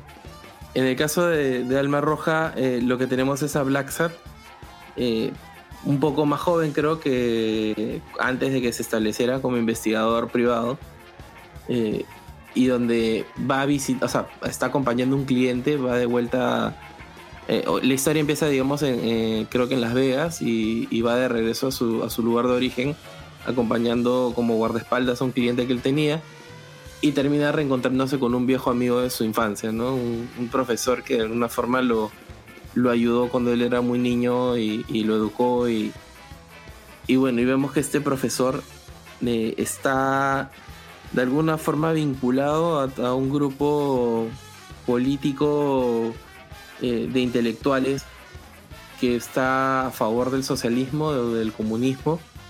Eh, además está vinculado al desarrollo de, de, de, energía nuclear. Y bueno, vemos todos los rollos que, que, vimos en Estados Unidos pues en los 50, todo el tema de la Guerra Fría, todo el tema de, de, del anticomunismo que se dio, la persecución que se dio de ciertos ciudadanos, el tema del espionaje. Eh, es tan rico en, todas las cosas que retrata eh, el tema de las de, de estos grupos de, de intelectuales que, que, se nutría de diferentes disciplinas, ¿no? Vemos pintores que son como representaciones de otros pintores que existen en la vida real o, o escritores que también eh, salen, son como parodias de, de escritores de, del movimiento beatnik. No sé, a mí me pareció demasiado, demasiado chévere cómo se construye todo eso en las pocas páginas que tiene. ¿A, a ustedes qué, qué, les pareció Alma Roja? Bueno, para mí es, sin lugar a dudas, mi favorito, ¿no? sí, buenazo. Sí, sí buenazo. O sea, todo, todo toda historia que tenga que ver con, tintes políticos, este, que tenga ciencia de por medio y sobre todo que te, eh, que te muestre este, el, el, miedo a ideologías, a mí me parece muy interesante, ¿no? Cómo te lo retrata porque una vez más es válido hoy en día también, ¿no? O sea, hoy en día eh, igual las, las personas siguen teniendo miedo, ¿no? A la energía nuclear ya, ya sabemos por, por qué antecedentes, ¿no?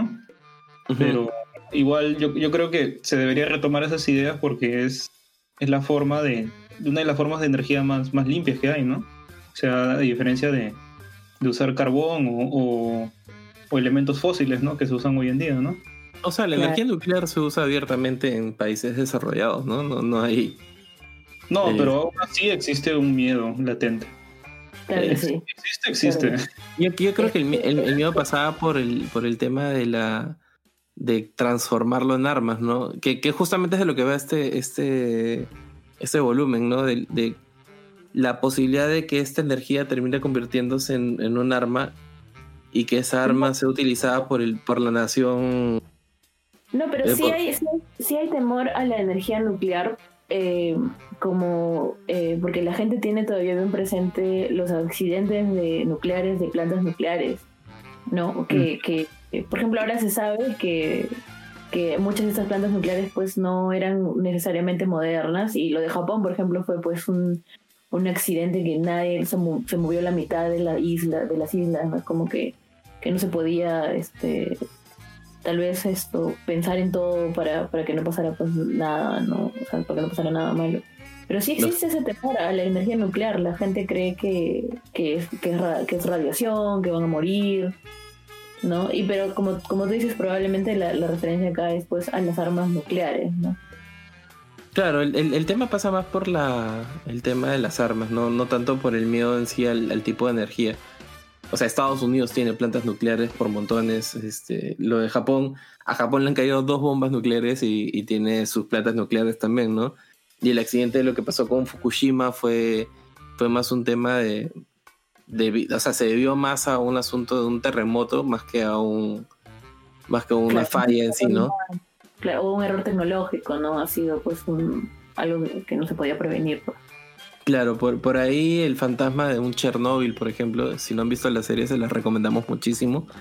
Este, podría estar, pero en este cómic en particular, eh, la historia pasa más por estos personajes que, en los cuales confluyen una serie de ideologías y que además son perseguidos por esas ideologías, ¿no?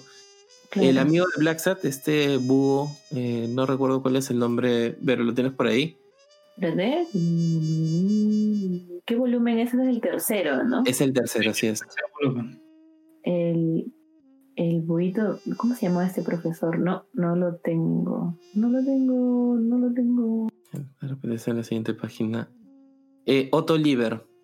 Ah, Otto. Eh, bueno, eh, nosotros lo, vemos a través de, la, de los ojos de, o bueno, como decíamos, todas estas historias están contadas a través de la óptica de Blackset, del como, como quien está viviendo esto. Y vemos a Otto Lieber eh, como lo ve él. Otto Lieber fue un profesor que junto a su padre eh, llegó a la localidad donde vivía Blacksat, montó una serie de, de programas, digamos, de, de ayuda social, ayudó a muchos niños a a educarse y entre esos niños estuvo Black ¿no?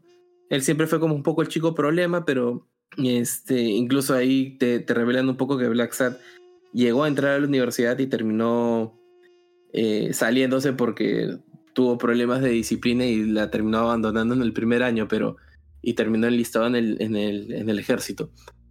Pero bueno, él recuerda con mucho cariño a Otto Lieber y lo ve como una figura, digamos, de un salvador, de alguien que, un filántropo que llega y ayuda y, trata, o sea, quiere que la sociedad salga hacia adelante. Pero durante la historia nos vamos a dar cuenta pues que, que Otto Lieber tiene muchas más dimensiones como persona y ha pasado por muchas ideologías, ¿no? En este caso, como les decía, está asociado a, un grupo de pensadores comunistas eh, eh, que son perseguidos de alguna forma por un senador que también, digamos, eh, representa el McCarthy, el senador este que estuvo persiguiendo a todos los comunistas, macartismo creo que es, eh, como se le llama a, la, a, esta obsesión con, con levantar el dedo y acusar a la gente comunista y querer eliminarla solamente porque piensan distinto a ti. Pero él antes tenía eh, una historia que se revela. ¿Lo spoileamos así sin asco? Claro, claro, ya avisamos, ya, nuestro, nuestro amable que ahora está asociado a estos eh, comunistas porque quiere un mundo mejor, eh, antes también estuvo asociado al partido eh, nazi en Alemania.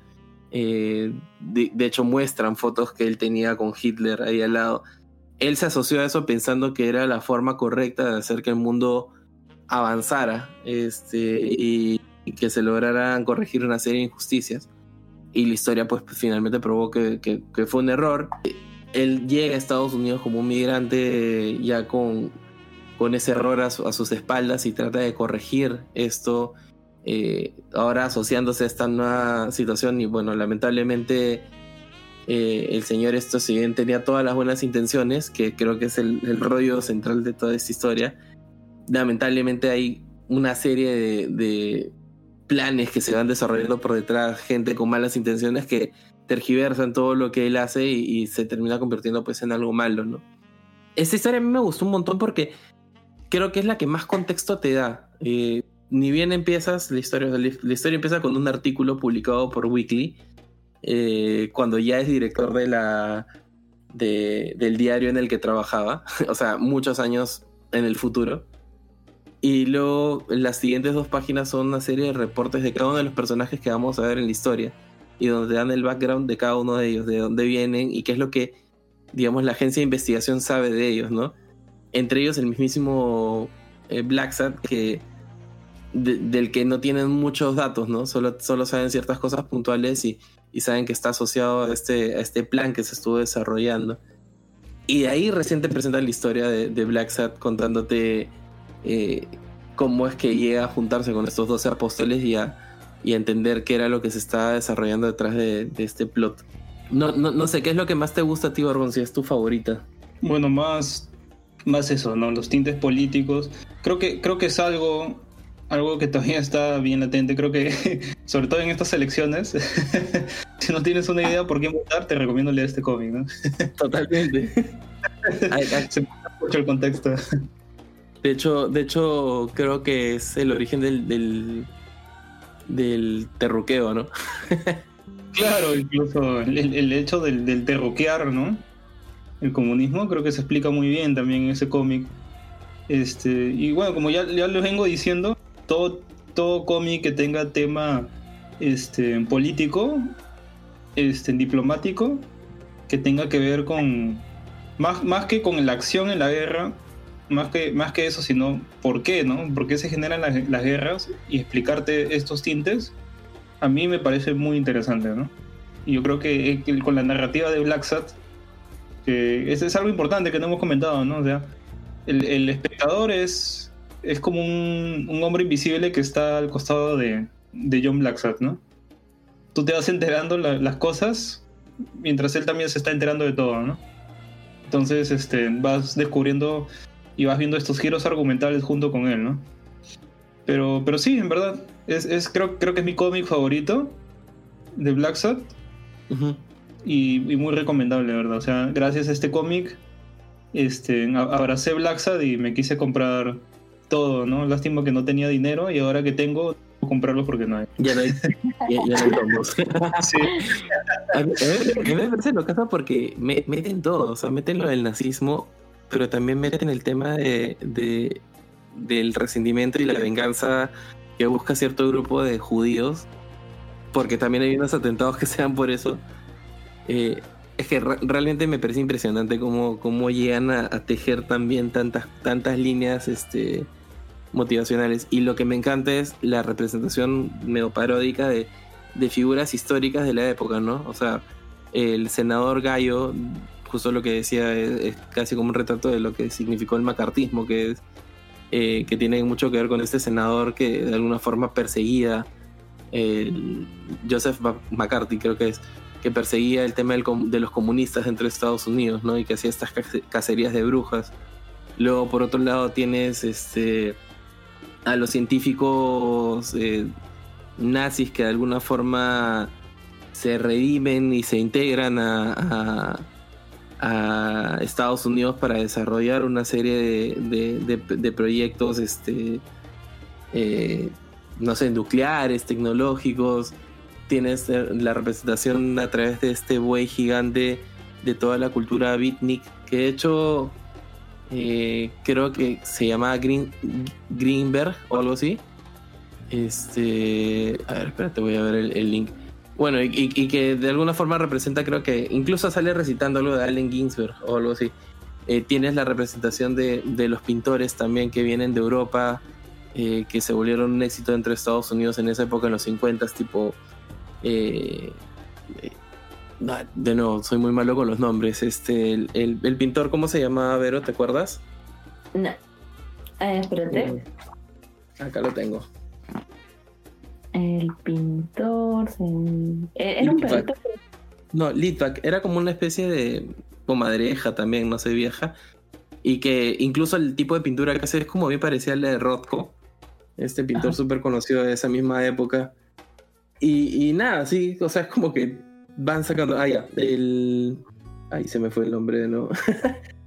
Pero. no, no, es que justo tenía anotada, marcada la página donde estaba el el nombre de este, de este buey que luego vamos a ver más adelante, ¿no?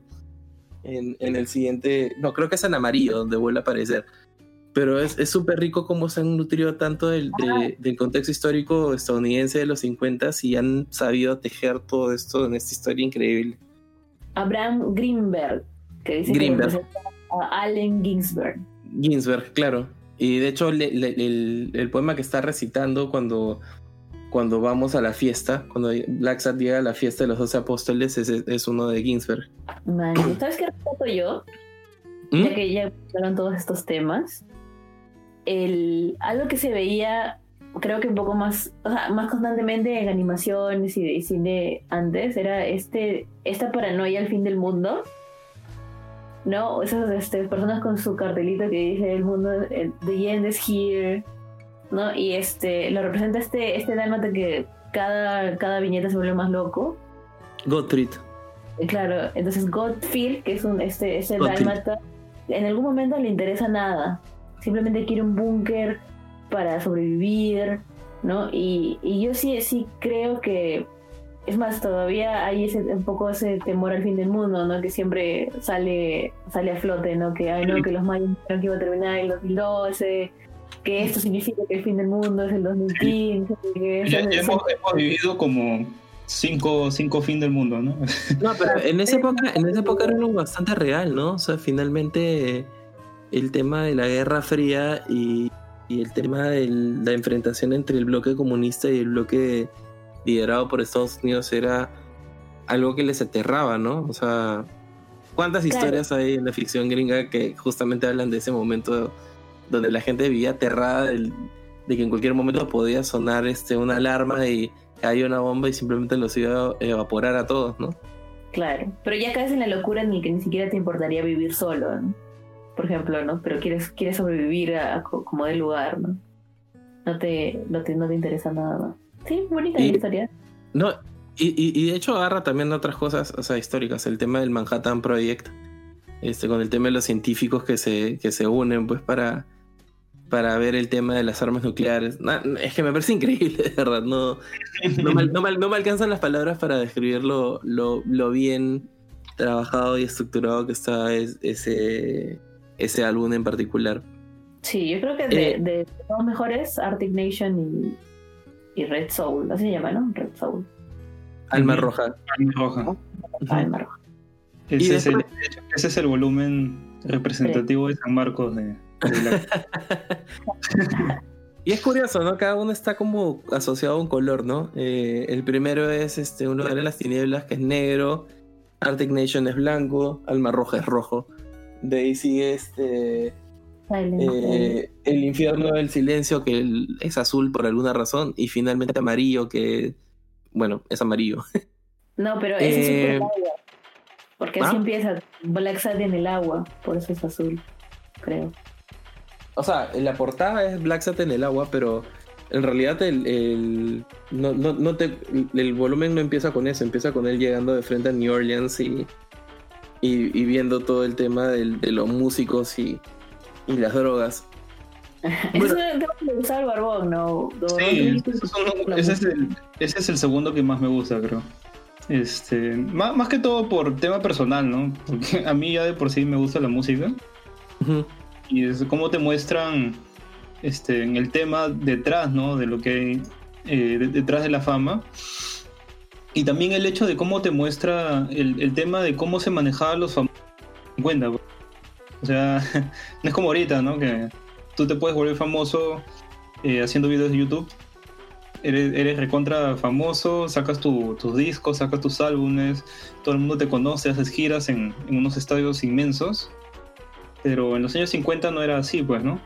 En verdad existía gente que era famosa, pero podías incluso charlar con, charlar con ellos en, en, pequeñas tocadas dentro de los bares, porque no, tampoco no existía ese tipo de tecnología este, que existió después, ¿no? Como los amplificadores o temas de, sonido, ¿no? Simplemente tenían guitarras acústicas y iban a lo que iban, ¿no? Era lo más que podía sonar, ¿no? En tiempo.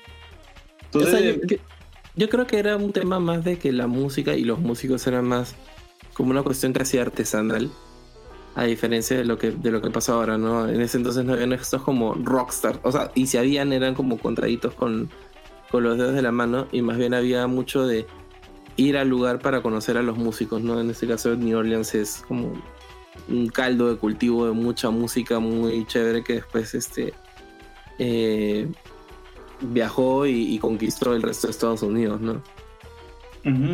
Muy, muy paja también, muy recomendado este, ese volumen de Black Bueno, al menos si, te gusta ese, tipo de cosas.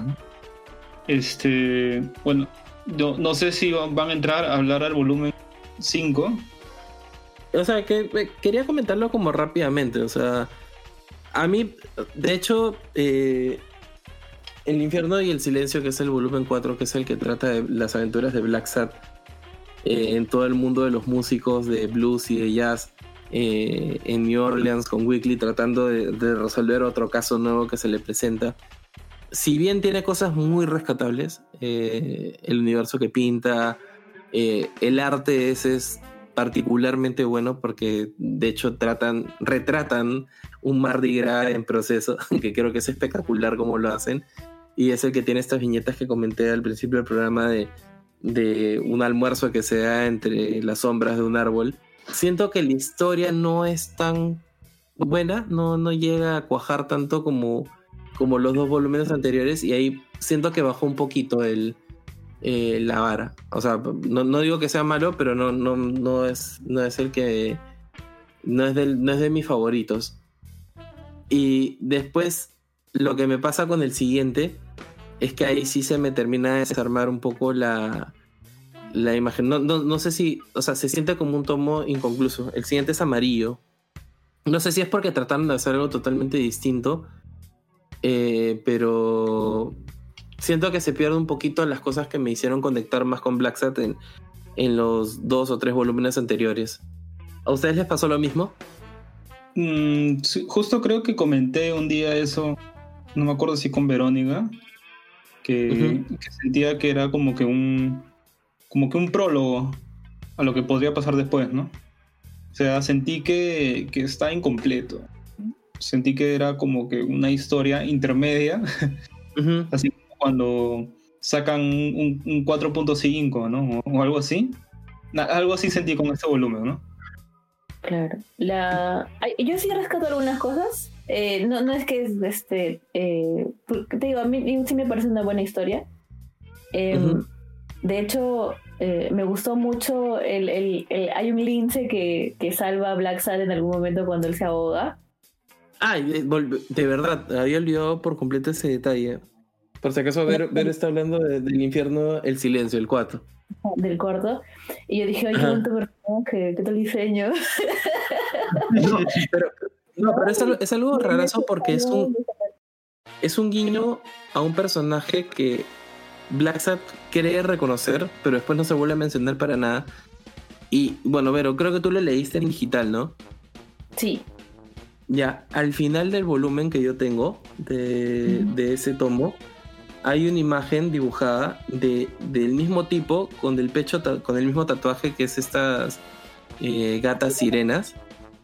Ya, y, un black, bueno, un niño que parece ser Black Sat, este, entre brazos, como que le está sacando del agua. Ajá. No, yo o sea, como. y bueno, pareciera que la historia entre Black y este personaje se remonta mucho tiempo atrás, pero no, no, no te lo han dicho. Y de hecho, si te das cuenta, cuando Black se está ahogando, o sea, cuando él está cayendo en el agua, se hace como niño. Ah, mira, no había, no había notado ese detalle. Por eso digo que tiene bastante valor de relectura esta, esta serie. Claro, se vuelve como un niñito y bueno, creo que lo que... O sea, yo la vi, como, que la primera vez la vi, no, como que no pasó, pasó un poquito por alto, Luego hay este pequeño intercambio entre este personaje que salva a Black que en realidad solamente le dice, me parece que nos conocemos de un lado, y el otro le dice que, que fácil, este, que fácil se han cruzado en alguna de sus siete vidas. Y nunca se le vuelve a ver más en el cómic. Y después, al final, o sea, estas cosas que uno siempre pasa por alto, porque ni siquiera es que sea una página como para ver, sino es como lo que viene después de, de digamos, de, de las notas de autor, así las cosas finales, y y es esta página que es la que pega la, la tapa dura con el resto del encuadernado. Y ahí es donde está ese dibujo monocromático de ese personaje cargando a Black de niño. Ah, ya. por ahí. Viejo. Sí, es como que hay una historia, por ahí es como una historia que está ahí pendiente, ¿no? Eh, que la dejaron ahí picando y no y no todavía no tienen no tiene nada. De hecho, llegué a Amarillo esperando ver ese personaje o que se revelara algo y Amarillo no trata para nada de eso. Claro, entonces hay que esperar el siguiente volumen todavía. Bueno, una cosa más que rescato de, de esta historia eh, bueno, yo creo que mencionaron ya todo eso de las drogas y de todo eso, pero en la historia de fondo y por lo cual como que el gran secreto es de que de cierta manera les daban este medicina adulterada, me parece, a las personas de cierta comunidad. Y Estados Unidos, probablemente otros países en el mundo también, pero eh, tiene una historia de haber experimentado en su propia población eh, y de, de, cierta manera em, bueno, yo quiero aprovechar para recomendarles un libro. En el, yo le, ya le recomendé este, este libro al Borrón en el pasado, que es eh, The, Immortal The Immortal Life of Henrietta Lacks, que más o menos retrata eh, cómo la ciencia a veces avanza de espaldas a las poblaciones a las que debería estar ayudando, pues, ¿no? Eh, como eh, Henrietta Lacks era una mujer negra en la que, como te digo, se, se crean las Hela Cells o las, eh, las células inmortales y muchas cosas, muchos avances que hemos hecho ha sido gracias a esas células, ¿no? Pero ella y su familia eh, siguen viviendo en pobreza y es esta una reportera que va a contar su historia, ¿no? Y, y cómo es de que todos los beneficios que se consiguen de esta gente y de experimentar en esta gente jamás los ven ellos, ¿no? Y hay este, esas historias de, por ejemplo, también, eh, bueno, otras historias, ¿no? Como eh, cuando a veces no hay este control y hay contaminación y afecta a toda la población, como empiezan a hacer gente con, con bueno, esa no es la referencia de en Black Sat, pero me recuerda a esto, pues, ¿no? Que naces con deformidades, eh, aparecen niños en algún momento debido a estas, este, estas, no sé muy seguro si son píldoras, o bueno, o medicina en general, que, que lo, nacen con deformidades, pues o les falta, les falta alguna extremidad, etcétera, ¿no? Y ese, ese tema, por ejemplo, a mí también me parece, eh, me parece interesante. Ahorita se me escapa el nombre, pero sí hay un caso como bien conocido de, de, de que hicieron, o sea, el gobierno de Estados Unidos hizo pruebas en una comunidad negra, me parece, de, de afrodescendientes eh, de cierta medicina, de algo así. No, no, no, me acuerdo, pero es como un caso bien sonado y que se, se discute mucho así. Claro, inyectaban enfermedades, literalmente, para ver. ¿no? Y hay algunos reportes que yo no, no, no puedo dar fe de que sean verdad o no, no, no he ido tan. Como que no, no, no he hecho ninguna investigación así profunda. Pero de que. de que a veces hacen eso, pues, ¿no? Que es una suerte de usarlos de sujetos de prueba, haciéndoles creer que es una medicina, que es una cura, ¿no? Ah, ya me acordé, es el experimento Tunguski, no, Tuskegee, o algo así es, que tiene que ver con, con el, era para estudiar la progresión natural de la sífilis si no era tratada. Y como que mantuvieron esta comunidad sin tratarse y los estuvieron estudiando. Y nunca les explicaron ni les dijeron nada, simplemente se mandaron. Claro. y la, la, la, historia tiene, o sea, la historia del mundo en general, siempre te vas a encontrar este, este tipo de cosas. Si tú ves cómo ha eh, avanzado la ciencia, siempre ha sido utilizando a, a otras personas, ¿no? Como por ejemplo cómo se crearon las primeras vacunas. Y hay un montón de cosas que se hicieron en ese momento que no podrían, no podrías hacer ahora, pues, ¿no? Y es, es eso, es este, vulnerar los, los derechos de unas personas, básicamente verlos como sujetos de prueba y sin su consentimiento de nada. Y es más, antes un médico ni siquiera te tenía que dar el diagnóstico a ti. Te, como que te protegían de ese diagnóstico y simplemente te decían lo que tenías que hacer para tratarte, ¿no? Y ahora esas, esas cosas también van evolucionando con, con, el tiempo. Pero estamos hablando de una historia que está ambientada pues en los 50, en los 40. En los 50. En los 50. Y mira que no es, no son, no son este no son 500 años atrás, ¿no? No, para nada. Y de, hecho son cosas, son cosas que probablemente sigan pasando en, eh, sin que nadie se entere, ¿no? O sea, las, cosas, las, cosas que sabemos de esa época es porque, digamos, recientemente se han levantado ciertos eh, secretos de Estado, ciertas cosas que finalmente han permitido que la gente tenga acceso y confirme teorías que tenía. Y, y bueno, salen a la luz este tipo de, de casos, ¿no? Pero es muy probable que hoy por hoy también se, estén dando cosas muy parecidas en otras partes del mundo.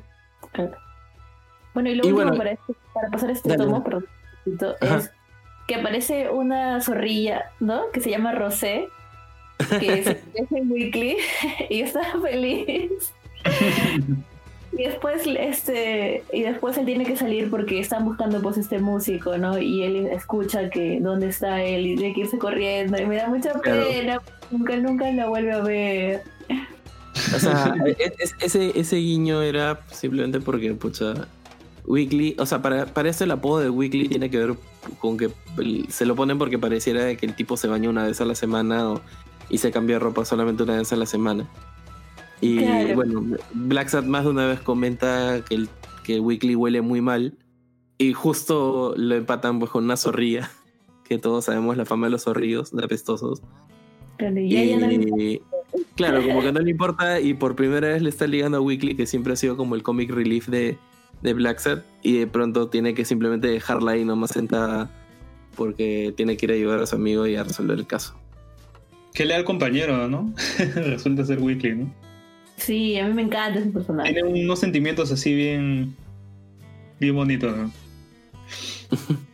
Eh, y bueno, y finalmente llegamos al quinto tomo, que creo que es el que me. Bueno, no voy a hablar por mí nomás, en realidad.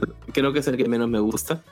No, no digo que sea malo, no creo que sea malo para nada, pero creo que es el que menos se acerca a lo que me gustó o me atrajo en su principio de Black Sat siento que recicla algunas cosas que he visto con anterioridad. Entiendo que es una especie de homenaje a, al road trip, a, las historias estas de carretera, a toda la cultura beatnik que justamente se en ese tipo de cosas, en que bueno, y justo participa pues de este tomo, eh, regresa el personaje de Greensberg, que es el güey este que pertenecía a la cultura beatnik y que fue parte de de los doce apóstoles que salieron en, en, Alma Roja. Para ti, Barbón, tú dices que para ti esto es como un, un, intermedio, un prólogo antes de, ver los dos volúmenes que vienen, ¿no? Sí, siento el hecho de, esta, esta, este pequeño, bueno, este personaje que no te termina de cerrar en el anterior tomo. Siento que no lo quisieron de repente avanzar en este de aquí porque quieren trabajar más la historia, ¿no? Ya, hemos hablado de lo meticulosos que son estos dos, ¿no? Están detrás de este cómic. Así que supongo que este cómic número 6 y número 7, este, no sé, yo los espero con muchas ansias, ¿eh? Tengo muchas ganas ya de, leerlos, ¿eh? Igual es como un tomo abierto. O sea, yo sí, o sea, no, es que sea inconcluso, pero sí es como bien abierto. Eh, trae de vuelta también a, los investigadores que en algún momento eh, estuvieron también en el Mar Roja. No sé, eh, de, repente es por la naturaleza de la historia, ¿no? O sea, creo que en general Black Sat en cada tomo ha tratado de retratar un aspecto de la ficción, homenajear de alguna forma algún lado, algún aspecto de la ficción este, norteamericana y de toda esta cultura americana en general y esta es la forma de, abordar el, tema del, road trip y, las historias de camino, este, las road movies. Eh, pero no, como que no, no, termina de ser tan, tan bien desarrollado como los anteriores. ¿A ti, Vero, qué te pareció? Tú que lo tienes un poquito más fresco. bueno, me gusta que aparece la hermana de Black Sat. De ahí, de cierta manera, también me gusta un poco esta, ¿cómo te digo? Este desarrollo de lo que es la salud mental. Porque, mira, es algo que todavía está presente, ¿no? Yo, uno puede creer que, ya no, pero el, estar mal de salud mental eh, es, es, algo que, no se ve pues a, leguas, ¿no? Y el, caso de Chad Lowell, que se trata de este chico que es un escritor, eh, en algún momento me, o sea, me puso muy triste la mala suerte que tenía, ¿no? Porque justo, o sea, él justo tiene pues un amigo que también es escritor, pero que ridiculiza su obra y que, y que en algún momento pues la, la desecha y él estaba tan, tan seguro de sí mismo que pues, ¿no? Explota y termina, eh, escapa y es, es como que no, como te digo, no estaba bien, ¿no? Porque sí, había publicado ya una novela y había sido más o menos exitosa y, y tenía pues todas esas dudas sobre sí mismo, ¿no?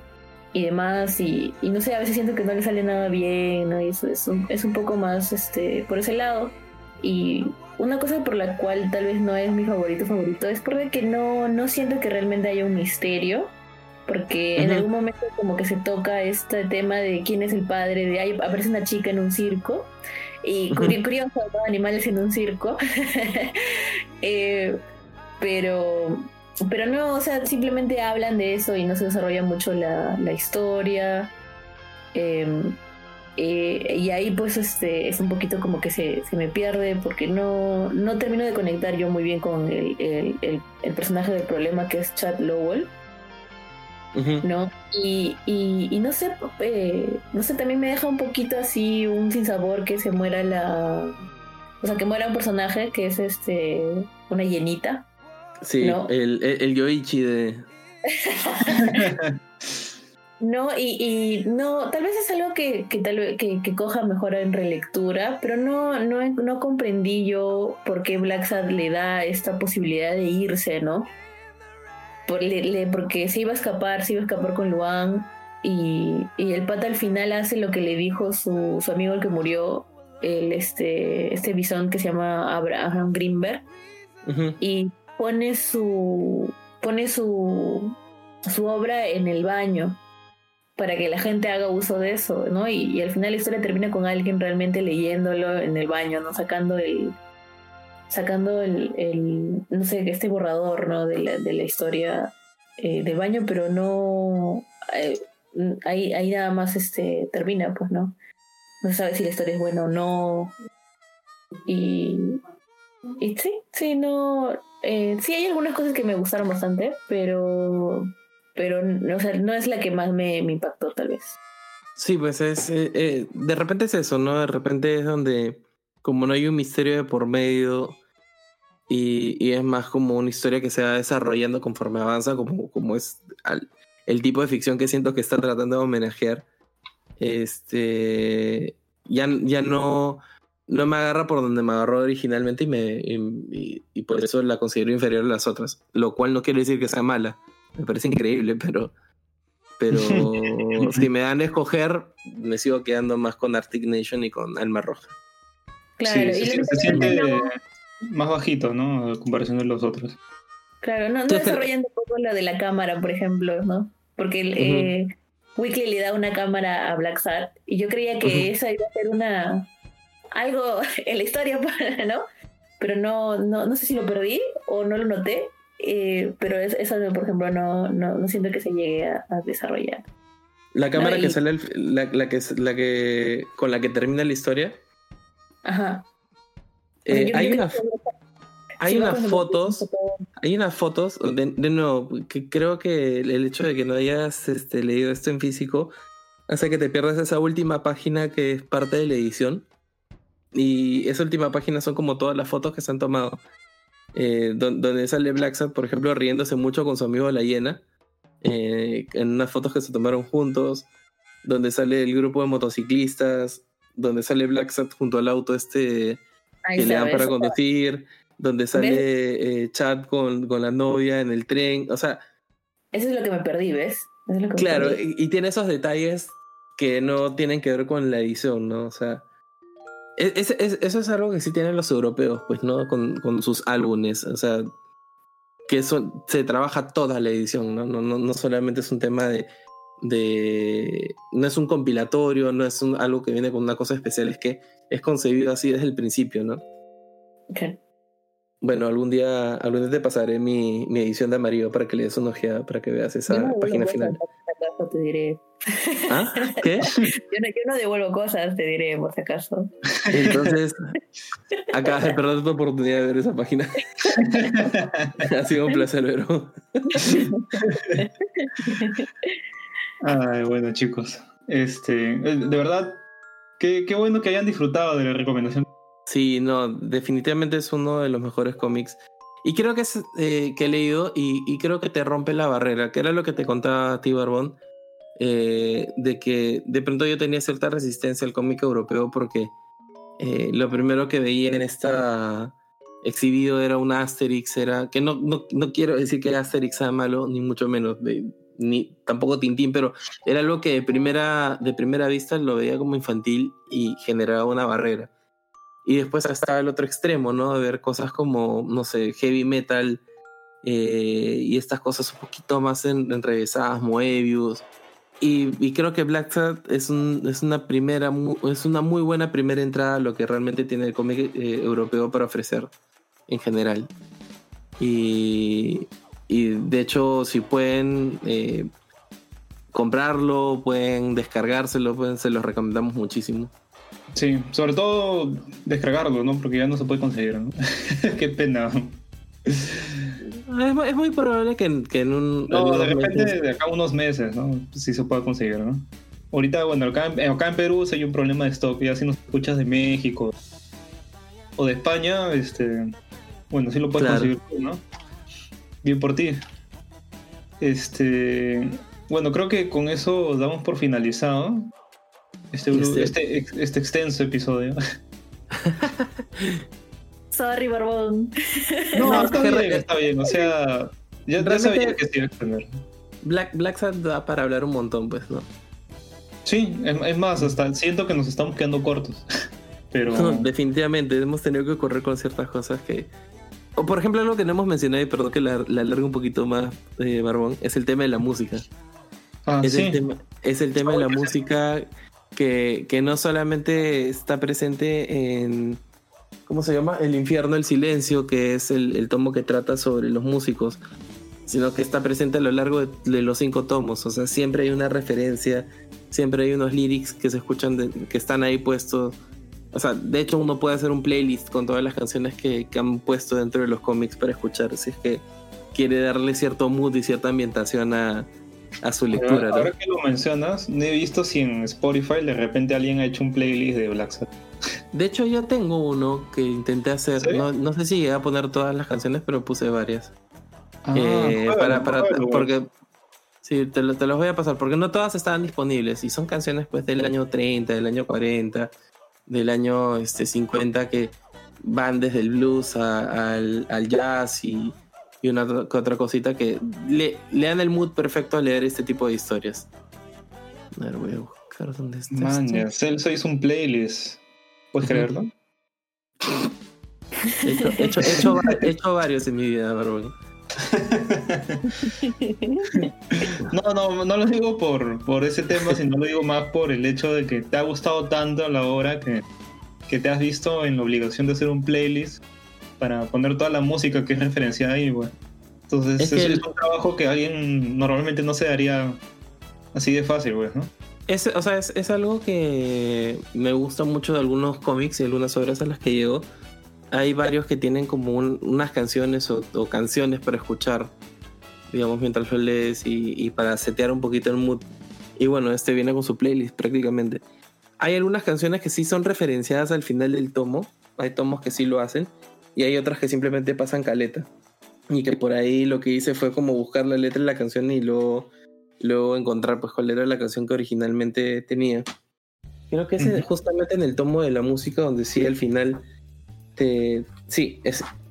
Eh, en el tomo de la música, por ejemplo, te ponen cuáles son las dos canciones que están ahí, que son eh, Devil Gonna Get You de, de Porter Granger y Summertime de George Gershwin, que es la música, y, y la letra es de Edwin Dubo Henward o algo así.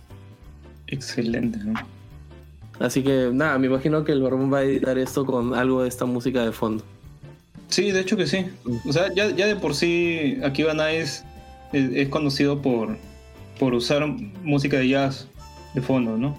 Entonces, este.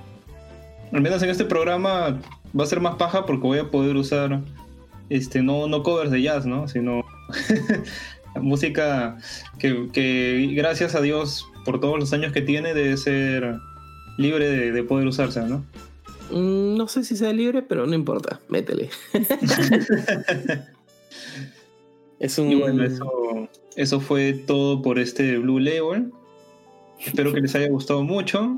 Este, chicos, si tienen alguna recomendación última antes de despedirnos, que tenga que ver con cómics, a ver, les reto que, que tenga que ver con cómics. que tenga que ver con cómics, así. Ajá. A ver, ¿qué cómic te puedo recomendar? Para recomendarte un cómic gringo para que no digas que, que solamente es Spider-Man y X-Men. ya, a ver, eh, hay un cómic que me gustó muchísimo que leí hace bastante tiempo que se llama Exit Wounds, heridas de salida, que tiene que ver con eh, justamente una migrante que tiene una familia del Medio Oriente y que regresa a un poquito a resolver ciertos temas que tenía que resolver en, su patria de origen. Eh, me parece que regresa a Tel Aviv, eh, porque creo que algún familiar suyo había muerto, su madre, no sé. Y es ahí donde entiende todas las cosas que pasaron después de su partida de su patria de origen, después de su migración y de su negación de su identidad y, y un montón de cosas que se quedaron abiertas tras su salida. Por eso se llama así Exit Wounds. Me parece un cómic muy, muy, muy bonito de leer. Así que se los recomiendo muchísimo. Les digo ahorita cuál es el nombre del autor para que lo puedan buscar. Es una novela gráfica por Rutu Modan. Así, así se llama eh, la autora. Exit Wounds, Rutu Modan. Y eh, si es que quieren leer algo que esté en español, eh, no sé si antes lo he recomendado, Barbón. Esto no es norteamericano, me parece que es canadiense. No, no sé, fácil estoy metiendo un rocón. El cómic eh, Sábanas, Blankets, que sí está editado en español y creo que sí se puede conseguir acá en Perú. ¿Lo has leído, bro? No, la verdad que no. A ver, dame un segundo que ahorita te digo exactamente. Es un cómic de Craig Thompson. Este. Es casi autobiográfico. Eh, o sea, lo que de alguna forma te cuentes cómo él va creciendo eh, a través de, o sea, a través de una visión súper íntima de cómo él compara la cama con su hermano. De hecho, por eso se llama Blankets. Este, y cómo él tiene estos espacios íntimos que, que de alguna forma sirven como hilo conductor para, para poder enterarte de cómo él crece como persona, cómo se desarrolla, cómo se junta eh, con, la, con la chica que, que, ama. O sea, pasan varias cosas y, y, todo es un poquito contado a través de estas sábanas, ¿no? Es súper chévere, eh, es súper feeling.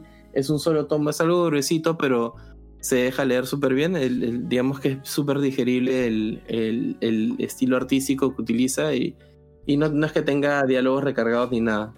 Así que también súper super recomendado y lo pueden encontrar en español acá en Perú de todas maneras. Excelente. Y, y, si, y si, es norteamericano.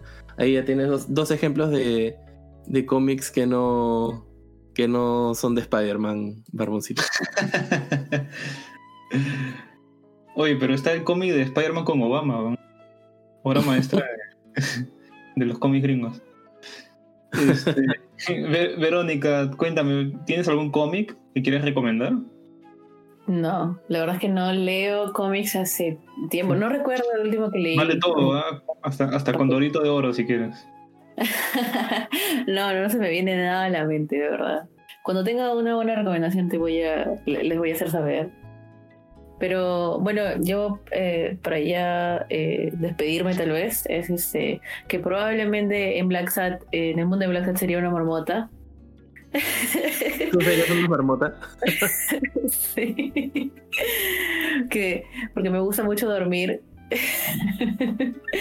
Pero hablando de, hablando de marmotas, eh, me, vino pues a la, a la mente que alguna vez leí pues un, un cómic de, de Bugs Bunny en el que trataba de, que la marmota salía siempre y tenía que ver su sombra.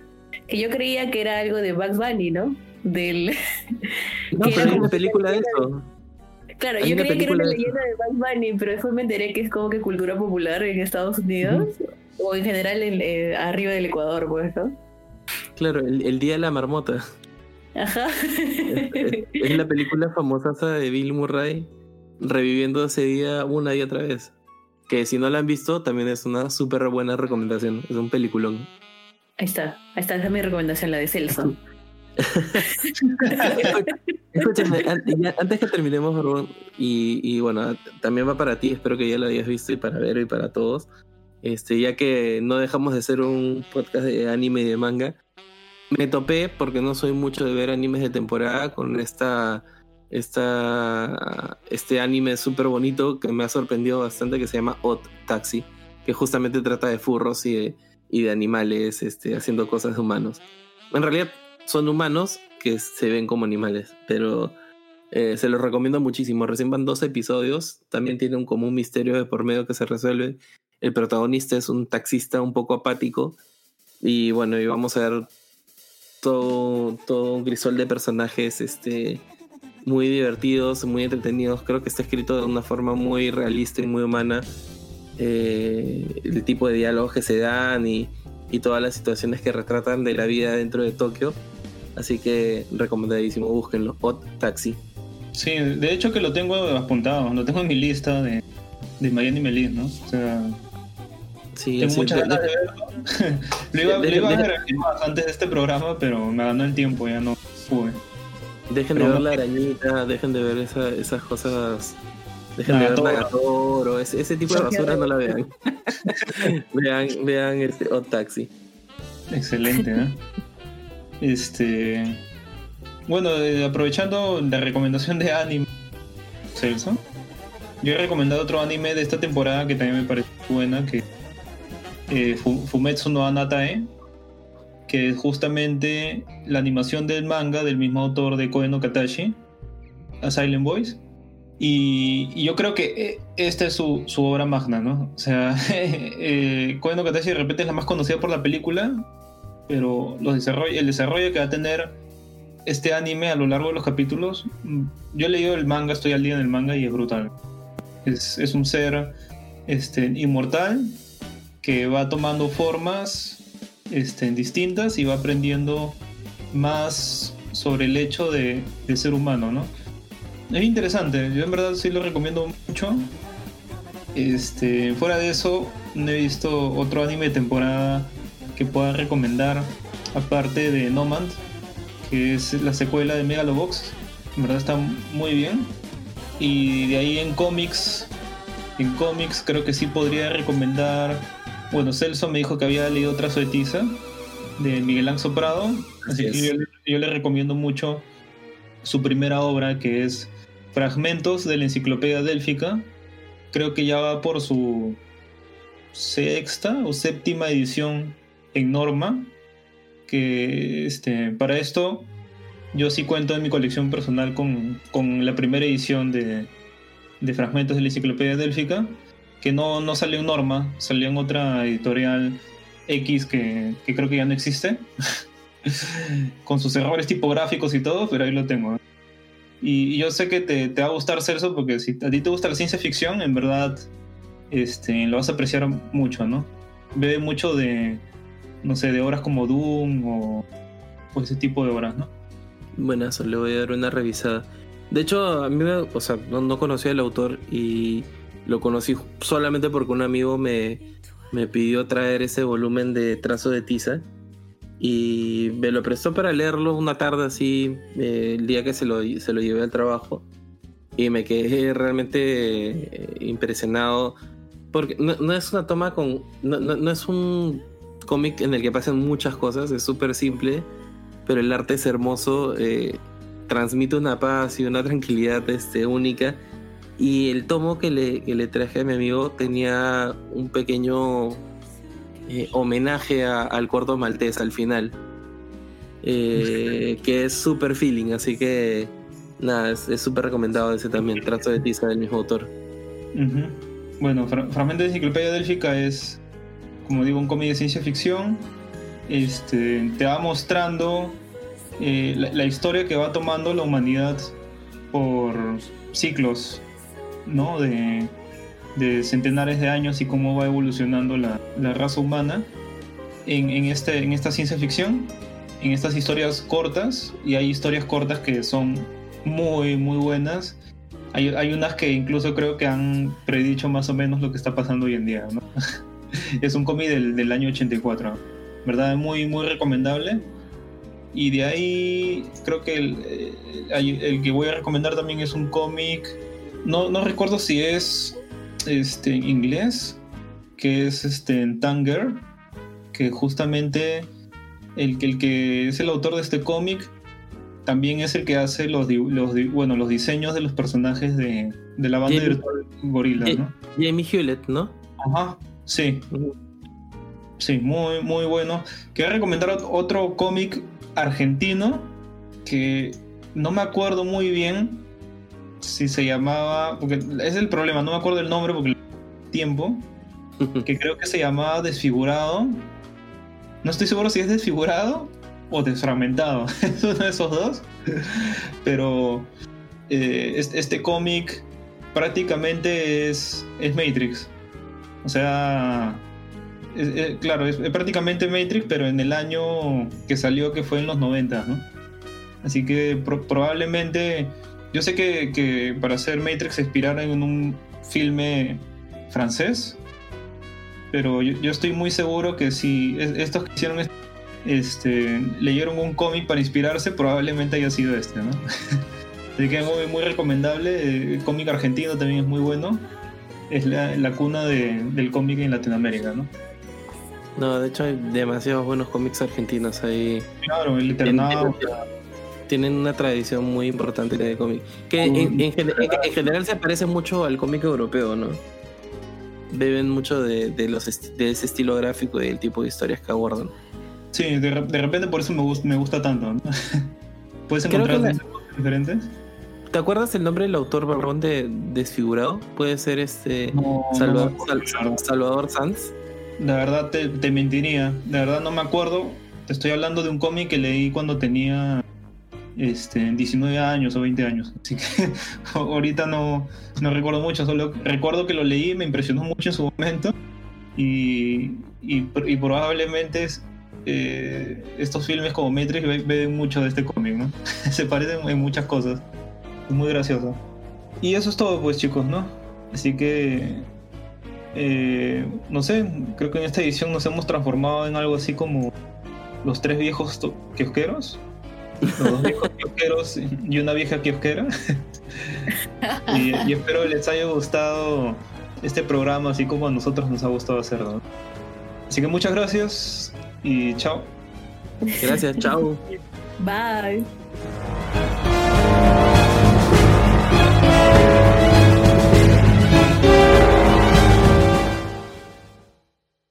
Continuará.